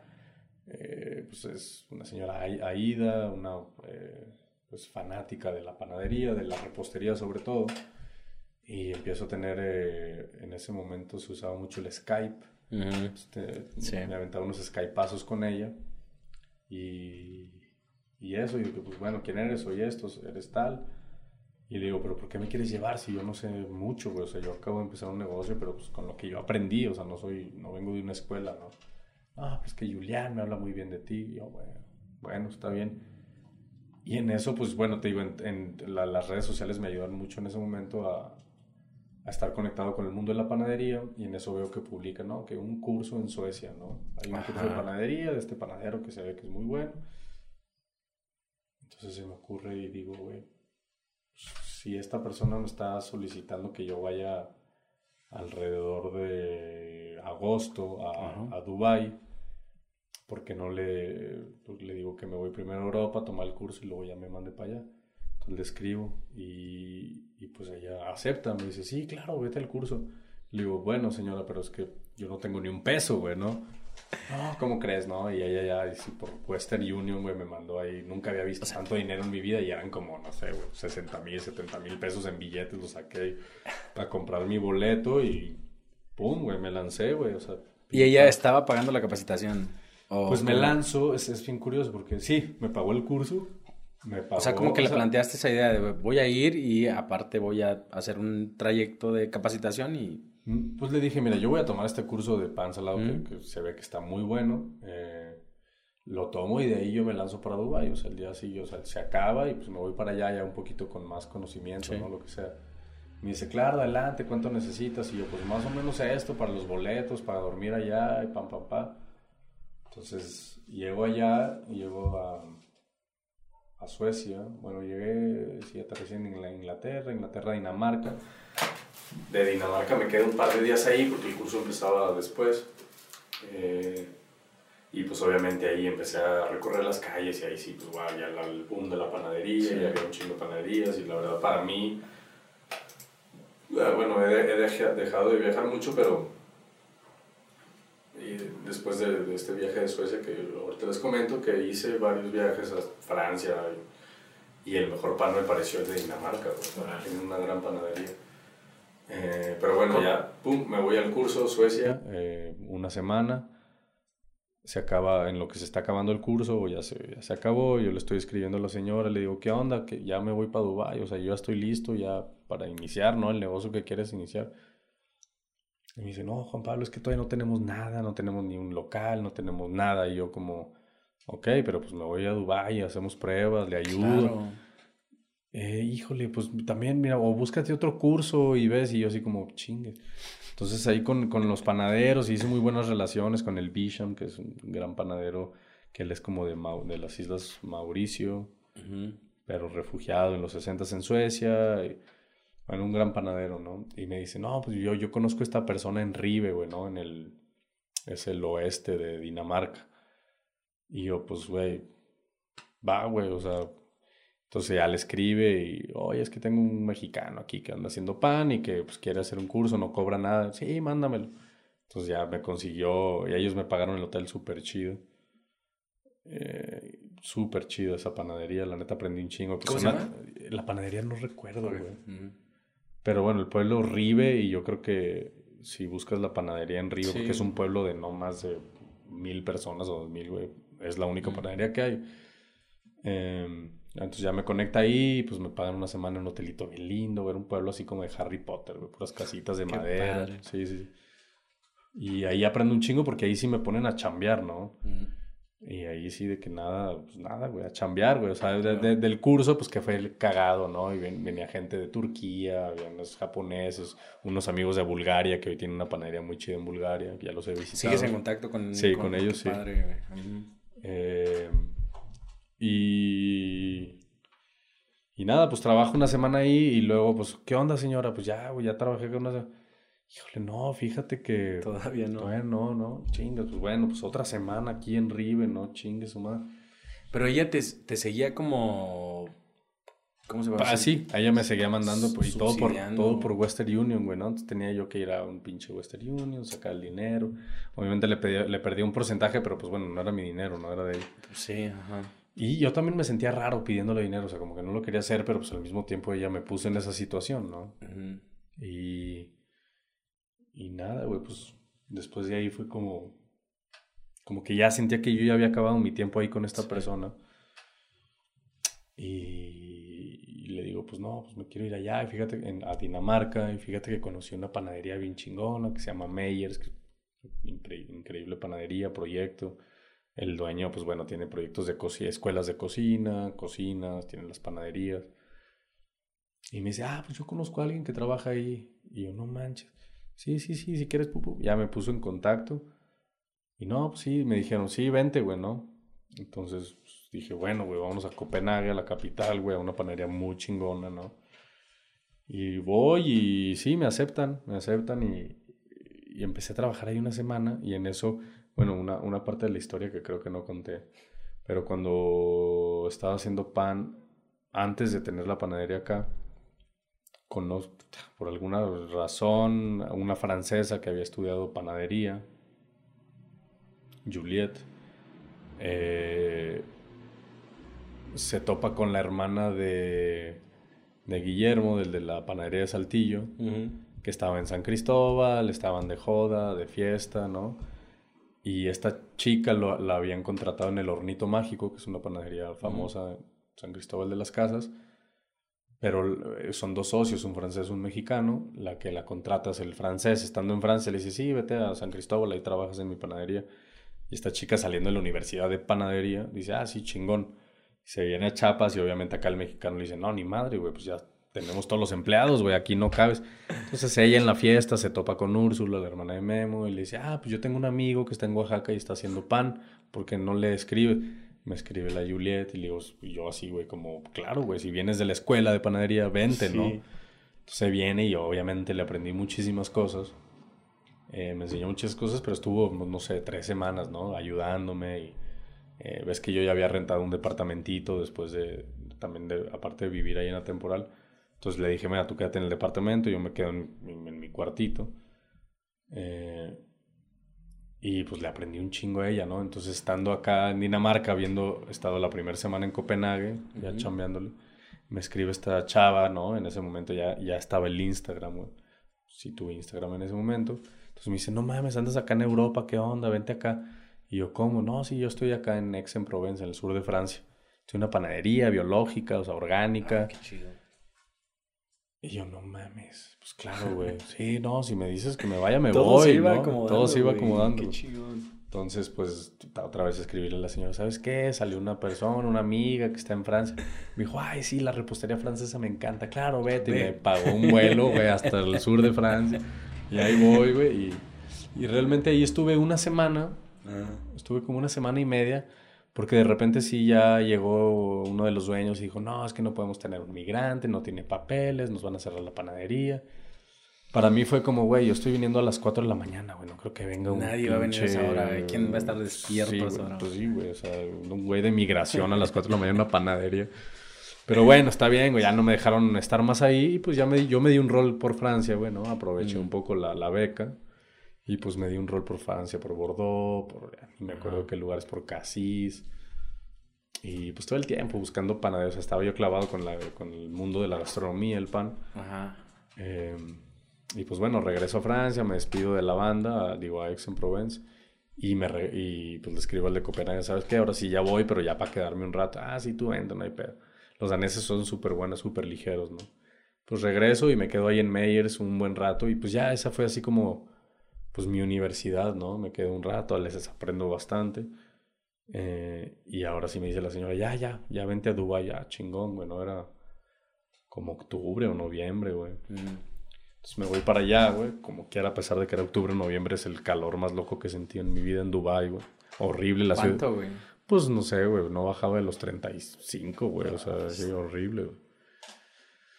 Y la ciudad no me, nunca me cautivó, nunca me llamó. ¿No te latió? El Dubai no, güey, no, o sea. Como que se habla mucho de, Yo no conozco, güey, pero se habla mucho de Dubai y que está chido. Eh, digo, tecnológicamente y arquitectónicamente en cuanto a edificios. Es increíble, ¿no? ¿Qué faltaba para que.? No, para mí es, que para mí es, güey, bueno, vas volando y ves un desierto y de repente ves una ciudad en medio del desierto y dices, ¿cómo, güey? ¿Cómo, ¿Cómo se construyó esto? Regresa a la parte como a cuestionarte qué impacto tiene. Justo, o sea, toda mi parte de permacultura y de ecología era como, güey, no, es que yo no me siento bien aquí, güey, es todo falso, güey, ¿no? Y sí, la gente, pues mucha gente muy falsa, güey, incluso la misma religión musulmana, güey. Yo, imagínate, esta señora, pues obviamente me puso en un hotel, como una especie de suite, pues sí, sí era una suite. Y yo tenía todo y venía el chofer por mí y me llevaba. Pero ahí me, me, di cuenta que en, el hotel luego, luego me preguntaron eh, tu estatus, eh, tu estatus, no sé cómo se dice, pero bueno, ¿estás casado o no estás casado? Y yo, no, no estoy casado. Y bueno, pues te ponían ahí algunas leyes, ¿no? Ah, pues no puedes traer a mujeres, traer mujeres, no puedes, ir así como, güey. Está muy cuadrado. Está muy cuadrado, pero te digo, al mismo tiempo la, la doble moral, güey, porque pues, yo veía ahí en el hotel, güey, que estuve casi un mes, pues veía a los mismos musulmanes llegar con unas chicas que para juzgar eran de Rusia o Eslovenia, güey. O... procedencia. Pues no sé la procedencia, no, más bien la procedencia era Rusia o Eslovenia, güey, sí, güey, pero muy estaba, claro, güey. Estaba raro, güey. así como, bueno, mames, y luego pues, pues, que los musulmanes no pueden tomar y los veías bien pedos y es como, nah, güey, no mames. Eh, si no podían tomar, ¿cuál era la forma de desahogarse, güey? Porque en una sociedad siempre hay un camino. Pues, güey, pues está muy maltratar a la mujer, ¿no? Tienen mucho esa onda de que los hombres son todo y las mujeres son nada. Entonces, pues no sé, güey. Pues eso. Pero sí estuve, y bueno, ya estuve en Dubái, pues, una historia larguísima que se puede ir ahí, güey, ¿no? Eh, pero pues al final no, no resultó, o sea, imagínate, yo ni siquiera a la señora que me llevó a Ida, estuve yendo a su casa mucho tiempo haciendo pan en su casa para su familia, pero ella cuando yo llegué se tuvo que ir a Inglaterra porque una hija suya entró a la universidad y tenía, pues no sé, 20 años, no la quería dejar sola, entonces se fue para Inglaterra, ¿no? Me dejó con un repostero francés muy bueno, que entre los dos estábamos como, ni siquiera tenían local, entonces estuvimos buscando local, fuimos a ver hornos, fuimos a... En ese tiempo tú estabas como trabajando con ella más cerca de su familia. Pues sí, sí, yo estaba trabajando con ella, iba muy seguido a su casa a hacer pruebas de pan. Yo estaba ya buscando harinas, estaba buscando pues, eh, pues materia prima. Es muy, muy curioso los musulmanes, ¿no? Pinche calorón, porque claro que llegué con un short a la casa de la señora. ¿viste? Sí, no manches, no, es la piel y no. Pues. No mames. Y luego, pues bueno, ahí en, algunos panes, pues ves que se hacen cortes, ¿no? Y pues, corté una cruz y no, no puedes cortar una cruz. No, y yo, bueno, incluso en, la, en el pan, ¿o En el pan, güey, sí, güey, o sea. Ajá. Es como muy marcado, entonces, y bueno, y a esta señora, pues nunca la conocí, güey, o sea, físicamente, ¿no? ¿No, ¿No tuviste? Nunca la vi cara a cara, güey. Entonces pues, ella seguía allá, güey, pues yo le me sacaba y veía que no prosperaba, no avanzaba, no había ningún lugar para el proyecto. No avanzaba y pues mis, mis socios, mis amigos, Daniel Bernardo estaban acá, güey. Te, te, preguntaban qué onda, qué está pasando. Pues me preguntaban qué onda, cómo vas, y yo pues, güey, todavía no me da, todavía no me da. Pero más que eso, güey, más que el dinero, que si iba a invertir o no, para mí es todo lo que yo ya había aprendido entre Francia, Dinamarca y Suecia. Es como, güey, o sea, claro, güey, ¿no? Y yo ya creía, o sea, ya traía mil ideas de recetas y dije, güey, no manches. ¿Y, te ponías a escribir o algo? Sí, bueno, tenía, escribí muchas recetas. Eh, bueno, escribí, yo siempre me ha gustado escribir pues, pendejadas, ¿no? Que nos pasan en la cabeza a todos. y, pero pues a mí a, veces me gusta plasmarlas, eh, como dices, como una práctica de, pues es sana, güey, ¿no? Sí, es sana. Es, Y chinga, güey, pues sí le hablé a la señora, le dije, ¿sabes qué? Yo necesito regresarme a firmar un papel porque mi panadería, mi sociedad... Y me dijo, ¿sabes qué, Juan Pablo? Sí, porque yo no veo claro. Es que, bueno, a diferencia de aquí, volvemos a lo mismo, de, de ser un emprendedor, ¿no? Ser un emprendedor en México es muy fácil, güey, ¿no? O sea, todas las O sea, hoy, hoy por hoy seguimos, o en la Ciudad de México, pero bueno, yo creo que en general en México el, el, negocio informal, digamos, que está en la calle, pues genera muchísimo, güey, muchísimo dinero en efectivo, no hay impuestos, no hay, ¿no? Y pues también gracias a eso el emprendimiento de muchas personas. La. Sin, sin embargo, allá en Dubai, o sea, para abrir una panadería, Muchos un, un tema, güey, un tema, o sea, que salubridad, que todo tiene que estar bien, que el gas, que... Entonces, eso, eso le puso muchas trabas a esta persona, a Ida. Entonces, pues no se daba, no se daba, no se daba. Le digo, ¿sabes qué? Yo me voy, güey, me retiro, güey. Todavía fue todo un tema así como de una semana de yo batallar, ir con el hijo a su empresa, estaba en un edificio, no mm. sé qué hacía el hijo para que me dieran mi, mi, para que me pagaran el boleto de regreso. Le dije, señor, no, no quiero nada. O sea, ¿no? Sí, le dije, no quiero nada. O sea, todo lo que usted ya pagó por mí en Europa y lo que me ha estado manteniendo, no le pido nada, nada más mi boleto de regreso. Bueno, está bien, está bien, Y ya regreso. Pero ya no se opuso esa parte. Bueno, ya, ya estuviste aquí mucho tiempo. O, sea, Pues no, no se opuso, porque yo creo que ella también sintió algo de culpabilidad de ni siquiera haber estado ahí. Mantenerte ahí también, ¿no? Sí, güey, y estar ahí y realmente no tener nada plasmado, güey, no tener nada seguro. Yo creo o sea, que se te voló allá como pensando en un negocio. o, sea, o, sea, tú estabas capacitándote y ella estaba armando el negocio. Y estaba armando el negocio, pero nunca se armó nada. Claro. Entonces, pues nada, ni madre. Regreso y pues claro que cuando regreso yo empezó a meter todo lo que aprendí y pues chingón, güey, ¿no? Y de ahí para para arriba, güey, ¿no? Y pues sí, aquí estamos, güey. Qué padre, güey. sí, güey. Sí, está chido. Salud, salud por eso. Felicidades, hermano. Gracias, güey. Qué gusto tenerte aquí y platicar sobre eso porque creo que es, es un buen proyecto. Un buen proyecto y, y, se ha, lo hemos platicado yo creo que en, en algunas situaciones, ahí en con la chelita o con amigos y todo. Pero creo importante también que la gente sepa como toda esa parte que rodea eh, eh, un proyecto exitoso, ¿no? Es como... Claro Claro, sí. tiene muchas etapas, tiene muchas cosas, tiene trabajo duro, porque yo me, acuerdo también que, en Xochimilco, caminando en bici, nos encontramos, tú ibas a las 3 de la mañana, 2, de la mañana a ah, chambear, güey, ¿no? ¿Te acuerdas? ¿qué onda, güey? ¿Qué pedo? No, pues ya voy a, a Bulén. A sí, sí. Que bueno, pues es que justo ahí en Xochimilco, ahora que lo mencionas, pues fue como después de 6, 7, 8 meses que, que inició la panadería que realmente, porque pues los primeros, sí, los primeros 6, 7, 8 meses vivimos en la panadería, güey, mis socios y yo, o sea, literalmente dormíamos al lado de los sacos de harina y era levantarte y, y, hacer pan y pues ahí te tienes que encerrar a dormir también y bañar. Ah, pues, pues, fue duro, güey. Ritual. fue, fue como lindo, ¿no? Al mismo tiempo, o sea, como pues vivir donde trabajas, pero pues es que no nos daba, o sea, no teníamos dinero. Recuerdo que pues, Lupita, cocina Lupita, ya, fíjate que no he regresado, debería regresar. dejé de ir porque la cocina era muy aceitosa para mi, para mi estómago, creo. Pero en el mercado nos hicimos muy amigos de, sí, creo que era Lupita. Y nos, o sea, literalmente nos, nos, nos hacían una cuenta y ahí a la semana les pagábamos porque no teníamos tampoco el flujo de efectivo necesario. No era como, llegaba algo y era eh, pues, comprar harina o comprar chocolate o comprar... Mm. Eh, dentro de ese proceso, obviamente, pues personas oportunistas, ¿no? O sea, llegaron una vez, recuerdo, yo estaba haciendo pan, estaba el Bernardo cobrando ahí enfrente. Y llega una señora y, ay, ¿qué es esto? Ay, ¿qué es esto? ¿Qué es esto? Ay, es que todo me gusta. Mira, ponme en una caja esto. Y obviamente nosotros ingenuos teníamos nuestra caja de dinero ahí en la mesa.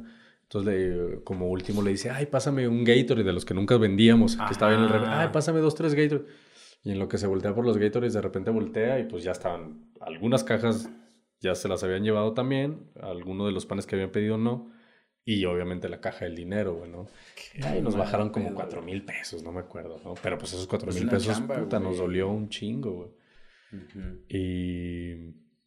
Y pues sí, güey, ahorita que mencionas lo de Xochimilco fue como pues vivimos ahí, más o menos creo que sí recordarás, ¿no? En López a la vez, 317, ahí, en menos, ahí sí, en menos Ochimilco, perdón, y, y, ahí fue la primera casa que tuvimos que compartir también los tres, ¿no? Fue como, güey, hay que movernos, no es sano estar viviendo aquí en la panadería, ¿no? sí. Entonces, hay que separar la parte del trabajo, ¿no? Claro. En, ocasiones es difícil, tal vez es una etapa, pero, pero después sí, como necesitas un espacio de relajación, claro. tranquilidad y alejarte de todo lo que haces, aun cuando te, te gusta y te apasiona. Claro, sí, sí. Sí, porque si no, no hay una separación de nada, güey. La pregunta era, ¿qué opinas de Oaxaca? Me gustaría saber qué piensas de Oaxaca. ¿Qué pienso de Oaxaca, güey? Puta, pues Oaxaca me ha dado, pues mucho, güey. Sí, güey, todo, casi todo lo que soy ahora, ¿no? Eh, le tengo una, una gran estima para mí bueno, como lo conté al principio, que vengo del norte del país. Mm. Para mí el haber llegado, bueno, Mazunte fue, fue, fue lindo, ¿no? Fue, fue un choque cultural, pero sin mm. embargo, eh, con, con, las personas costeñas fue difícil, ¿no? Los, costeños en Oaxaca pues tienen esta parte, ¿no? De, tienen su tono, ¿no? Tienen su, su grandeza, que lo son, ¿no? Son personas bellísimas pero no, nunca llegué a conectar tanto como con una cultura, ¿no? Porque estaban, pues había miles de argentinos, miles de todas partes del mundo, ¿no?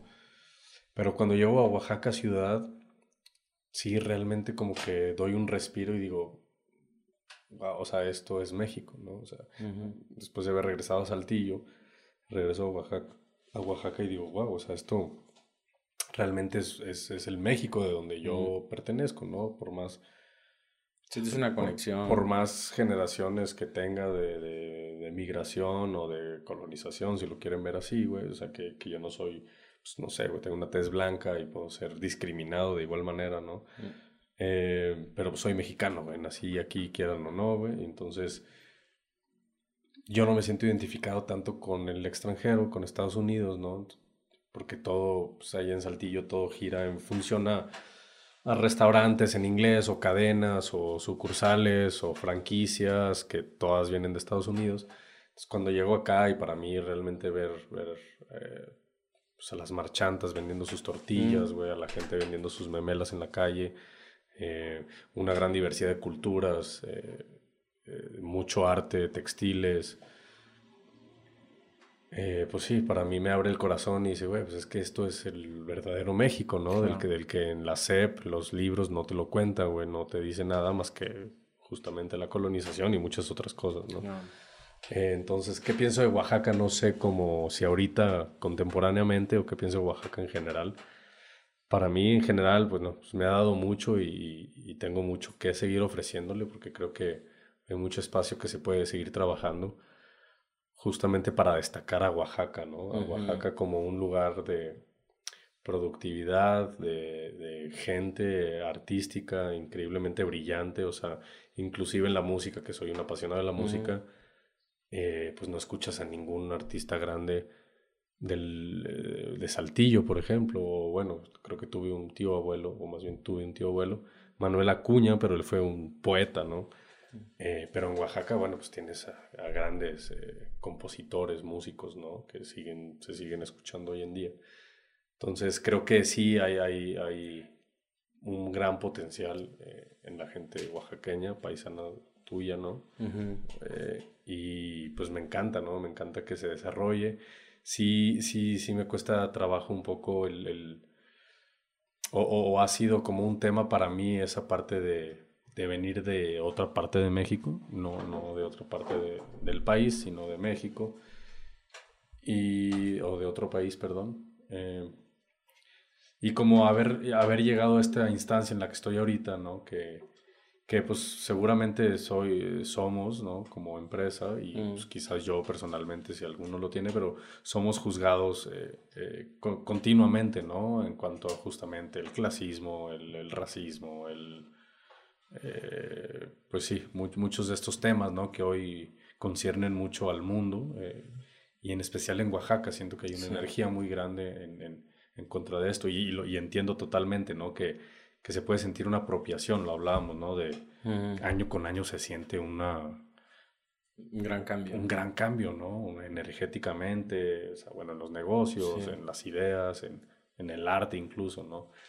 Y, y pues no sé, a mí yo no, yo no puedo decir nada más que estar muy agradecido a Oaxaca de todo lo que me ha dado. Nosotros somos una empresa como empresa y yo como persona que tratamos de buscar, sí, ayudar a, la, a la, gente que trabaja en esta tierra, ¿no? O sea, independientemente si es local o no, pero creo que parte de la calidad de, nos, de la de, de ah, pues viene de que trabajamos con personas de Tlahuitoltepec, de la Sierra Norte, de la Sierra Sur, o sea, realmente buscamos ingredientes muy locales e involucrarnos con, con, con personas eh, locales oaxaqueñas. O sea, todo, hoy por hoy tenemos 95 o más empleados, todos ellos son oaxaqueños.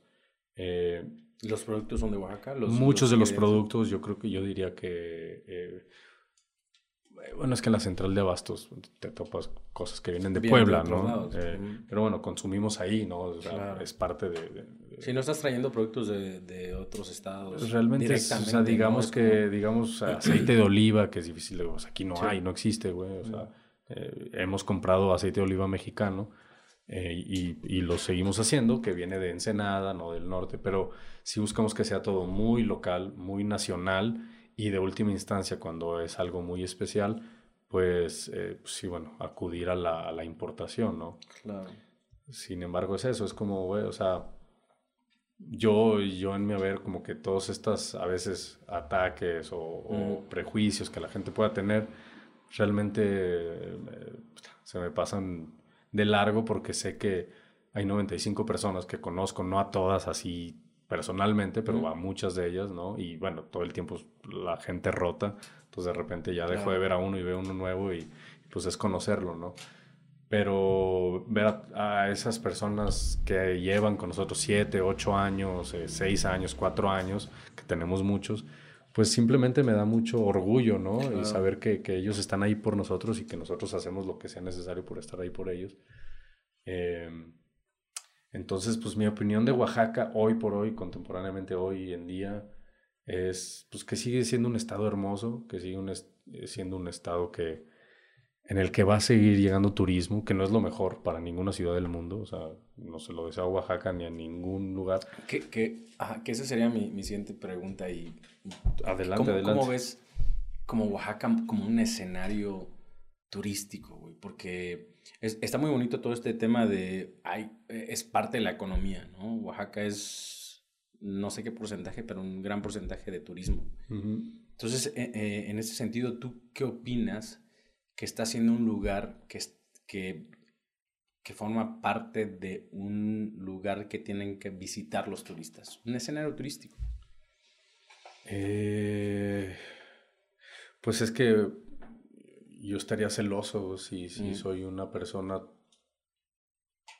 de otra parte que no vive en Oaxaca y pues ver a Oaxaca, ¿no? O sea, claro, porque, porque es una belleza, o sea, yo me enamoré llegando de Oaxaca, o sea, me enamoré de su cultura, me enamoré de sus personas. Eh, pues claro que, que si, si, yo no estaría hoy por hoy en Oaxaca y escucharía y viera fotos y seguiría escuchando, porque se está masificando, ¿no? Esta, este, este tema de Oaxaca claro que diría, claro, o sea, necesito ir a ver, ¿no? Que no me mm. platiquen. Y, pues, ¿qué pienso? O sea, lo hablaba el otro día con, con varios amigos, ¿no? Y, llegábamos un poco a la conclusión de que somos 8 billones de habitantes hoy en el mundo. Entonces, hablar de gentrificación ahorita para mí, o sea, yo sí lo tenía muy en cuenta, ¿no? Es como, bueno, vas y desplazas a la gente, ¿no? Pero no somos, no somos las personas que lo hacemos con, una intención, ¿no? Creo que es más bien la gente que, bueno, habrá, habrá muchos empresarios que, que no vienen más que a invertir y que especulan y eso hace que las rentas suben. Y están en el lugar, ¿no? O, en todo caso extranjeros que si vienen y viven aquí, habitan, ganan en moneda extranjera, que es 20 veces mayor, o sea, que tiene más valor que la nuestra. Entonces, pues ahí sería como un tema más complejo, ¿no? Pero, pero sí hablaba con, con, amigos y decíamos, güey, es que 8, 8 billones de habitantes, es imposible que no suceda la tan llamada gentrificación. O sea, incluso para mí la gentrificación viene desde la, justamente desde la colonización, desde que empezaron. natural, ¿no? Desde que empezaron las embarcaciones a buscar las indias, o sea, como que es un proceso natural, como lo acabas de llamar, y somos 8 billones y las ciudades pues se van a llenar porque se van a llenar, o sea, está Portugal, está Lisboa, que antes no era nada y hoy es también una de las, de las ciudades más caras, ¿no? Y, Barcelona también, uno de los lugares... Bueno, Barcelona se fue a la mierda hace ya varios años, ¿no? Claro. Y pero te digo, Lisboa es un tema más actual. Hace cuatro años las rentas eran bajas, las propiedades eran bajas y hoy por hoy pues, se está volviendo imposible y va a suceder, va a suceder en todo el mundo. ¿no? Yo creo que es un tema natural. lo que tenemos que hacer aquí es conciencia, ¿no? Como, como seres humanos, lo que decías hace rato, no puedes vivir en Dubai porque tú ya sabes que no es sustentable, güey. ¿Cuánta energía están utilizando para mantener una ciudad en medio del desierto. Una ciudad falsa que se construyó hace apenas 50, 60, 70 años, güey, si quieres. No tiene muchos años. No tiene mucho. Entonces, en ese sentido, yo creo que eh, vamos más como haciendo conciencia de este movimiento que no puede parar y no va a parar nunca.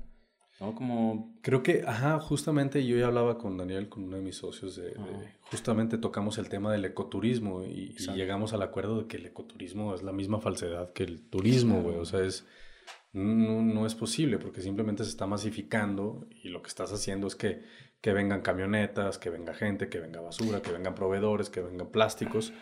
Estás cambiando la esencia del pueblo también. Totalmente. Haciendo un escenario en donde los turistas pueden llegar, visitar y hay un impacto, o sea, todos tenemos un impacto en... Sí, o sea, sentirse ecológico nada más porque estás en la montaña, pues es una, es una ingenuidad, o sea, y hablábamos, justamente me comentaba de un, mm. de un compañero, un amigo nuestro, muy, mucho más amigo de él, eh, que, que, tiene este programa aquí, que la CONACID me dijo que fue de los primeros apoyos económicos grandes que les dio, como realmente a agricultores, él se está encargando de Oaxaca, de, de, darles una maestría o una incentivación como de estudio, o sea, les, les dan pues, una cantidad económica para recuperar técnicas de, de, agricultura, ¿no?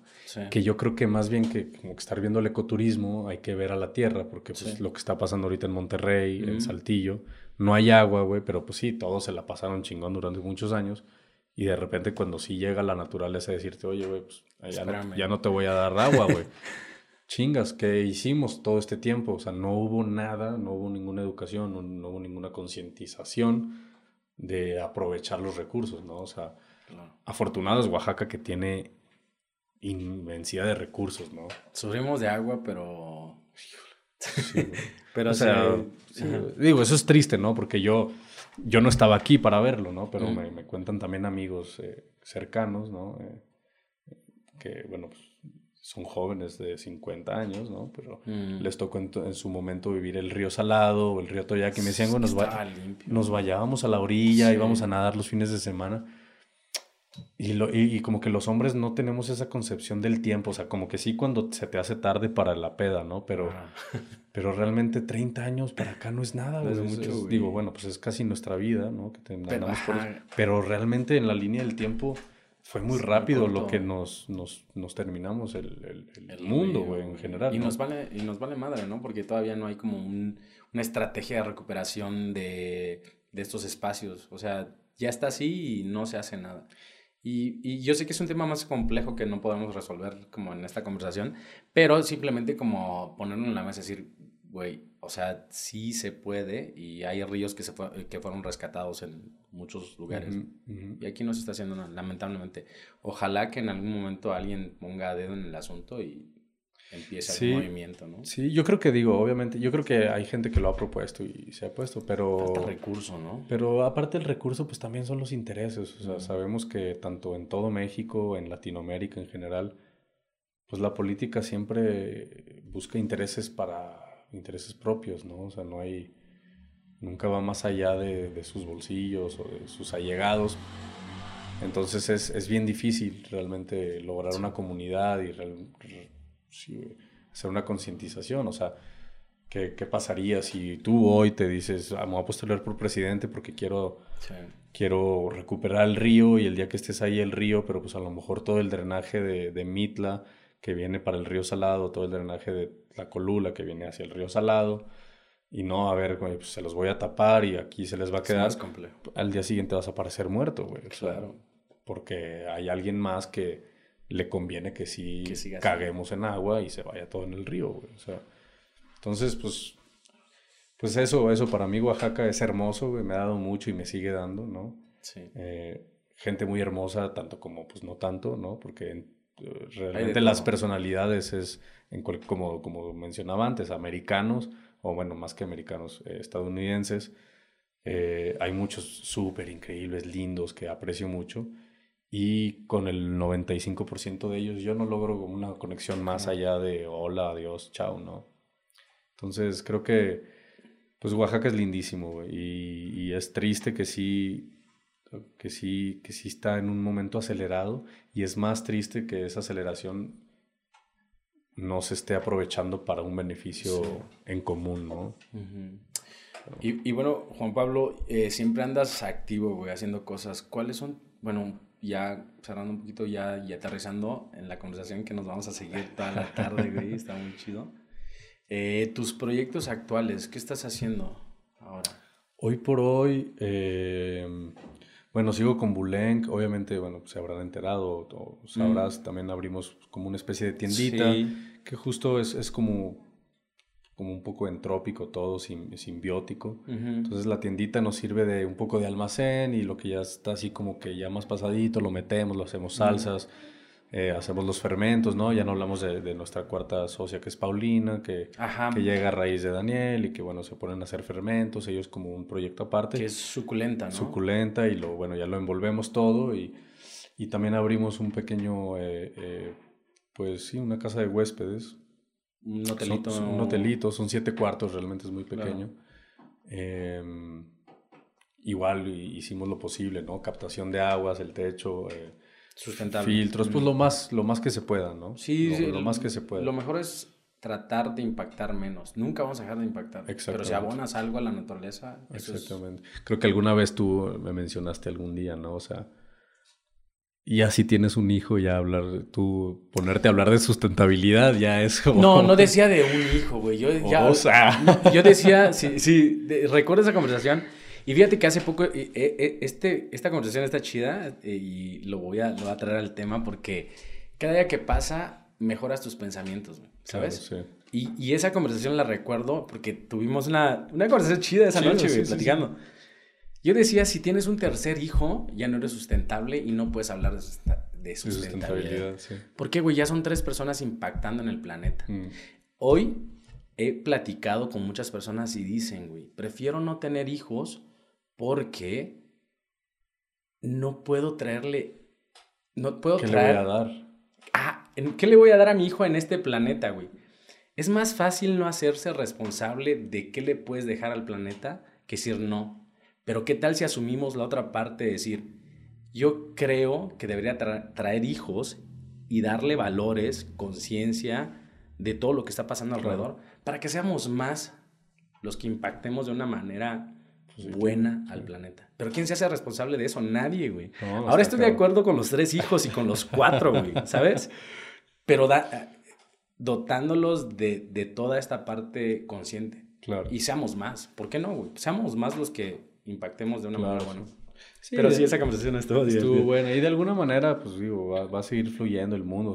Seguramente nos desapareceremos nosotros como especie antes de que el mundo le caiga un meteorito gigante, ¿no? Sí, nos hacemos unas, eh, no sé, puñetas mentales, güey, así como que, ah, sí, nosotros estamos salvando el planeta, mm, no, nosotros estamos... No, lo seguimos acabando. En cualquier momento nos acabamos. O sea, creo que, güey, se ha deformado ahí el, Pablito, un amigo, un texto de, de, una chica de Estados Unidos que escribió sobre los mayas y dice, o sea, creo que se ha afectado mucho más el planeta en estos 100 años que tenemos como especie moderna que en los no sé cuántos años que duró la civilización pues, maya, la chingada, ¿no? O sea, como te decía, lo del tiempo lo tenemos muy, muy mal, la percepción del tiempo, ¿no? O sea, y 100 años hablamos de que piensas que es mucho, ¿no?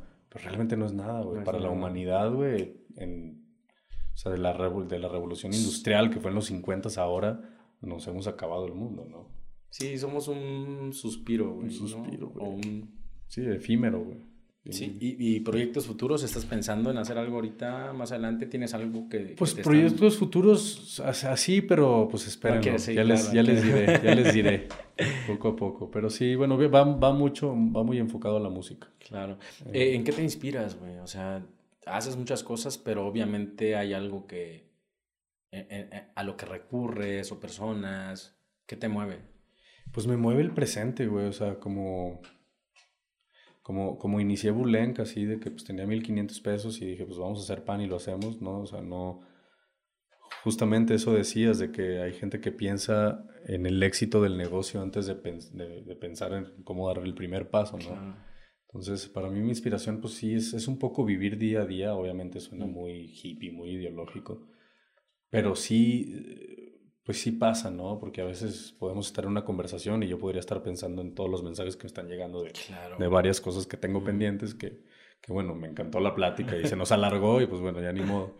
Y entonces, pues es eso, es un poco también como ser flexible y no ser tan como algunos amigos alemanes que, pues, lo siento, es cultural, ¿no? Pero bueno, son muy... Eh, sí, o sea, estoicos en su manera de seguir su agenda, ¿no? Y es como, cuadrado. Mañana tengo esto y bueno, y tú sabes, y yo también lo he aprendido mucho aquí en Oaxaca, porque en el norte también sí son muy así de agenda. Aquí es un poquito más relajado. Pero aquí es como, güey, pues, salió un mezcalito y de repente ya no llegaste a trabajar. ¿no? Como decíamos la otra vez que estábamos ya eh, platicando sobre esta charla, es como, a veces planeas, voy a ir a correr, güey y de repente cuando te das cuenta ya tienes un mezcal en la mano, güey, así. Sí, sí, sí. Ay, perdón. ¿Para dónde iba a correr, güey? ya con un mezcal en la mano. Y, así es. y bueno, eh, hermano, pues sí, eh, gracias por todo. Y nada más dale tres tips a las personas. Tres tips así de... Así Debe, yo lo hice, ¿no? Como, obviamente cada persona tiene su, su, forma de ser, su crecimiento, no sé, experiencias, pero solamente como para ayudar a alguien a empezar algo que todavía no, no, no se ha animado, ¿no? Claro, pues bueno, uno sería perseverancia, o sea, no, no, sí, perseverar, o sea, no, no dejarte con el primer error, no dejarlo atrás, ¿no? no dejarlo tirado y decir, ya, no, o sea, porque bueno, pues todos, a todos le sufrimos al inicio de cualquier cosa, ¿no? Sí. Pues la segunda sería investigación, investigación. Me refiero a educación y no a la académica, o sea, no necesariamente tienes que ir a las escuelas, que las escuelas yo, a pesar de que soy malísimo para ir a una escuela, claro que hay muy buenas escuelas y las escuelas aportan algo, ¿no? la, eh, la, educación en México lamentablemente es pésima, creo yo. Em, pero, pero, investigación, o sea, creo que puedes llegar a aprender mucho si estás interesado en un tema, investigas, investigas a fondo, realmente pues eso es lo que pues sí, lo que, lo que te va a dar la teoría, ¿no?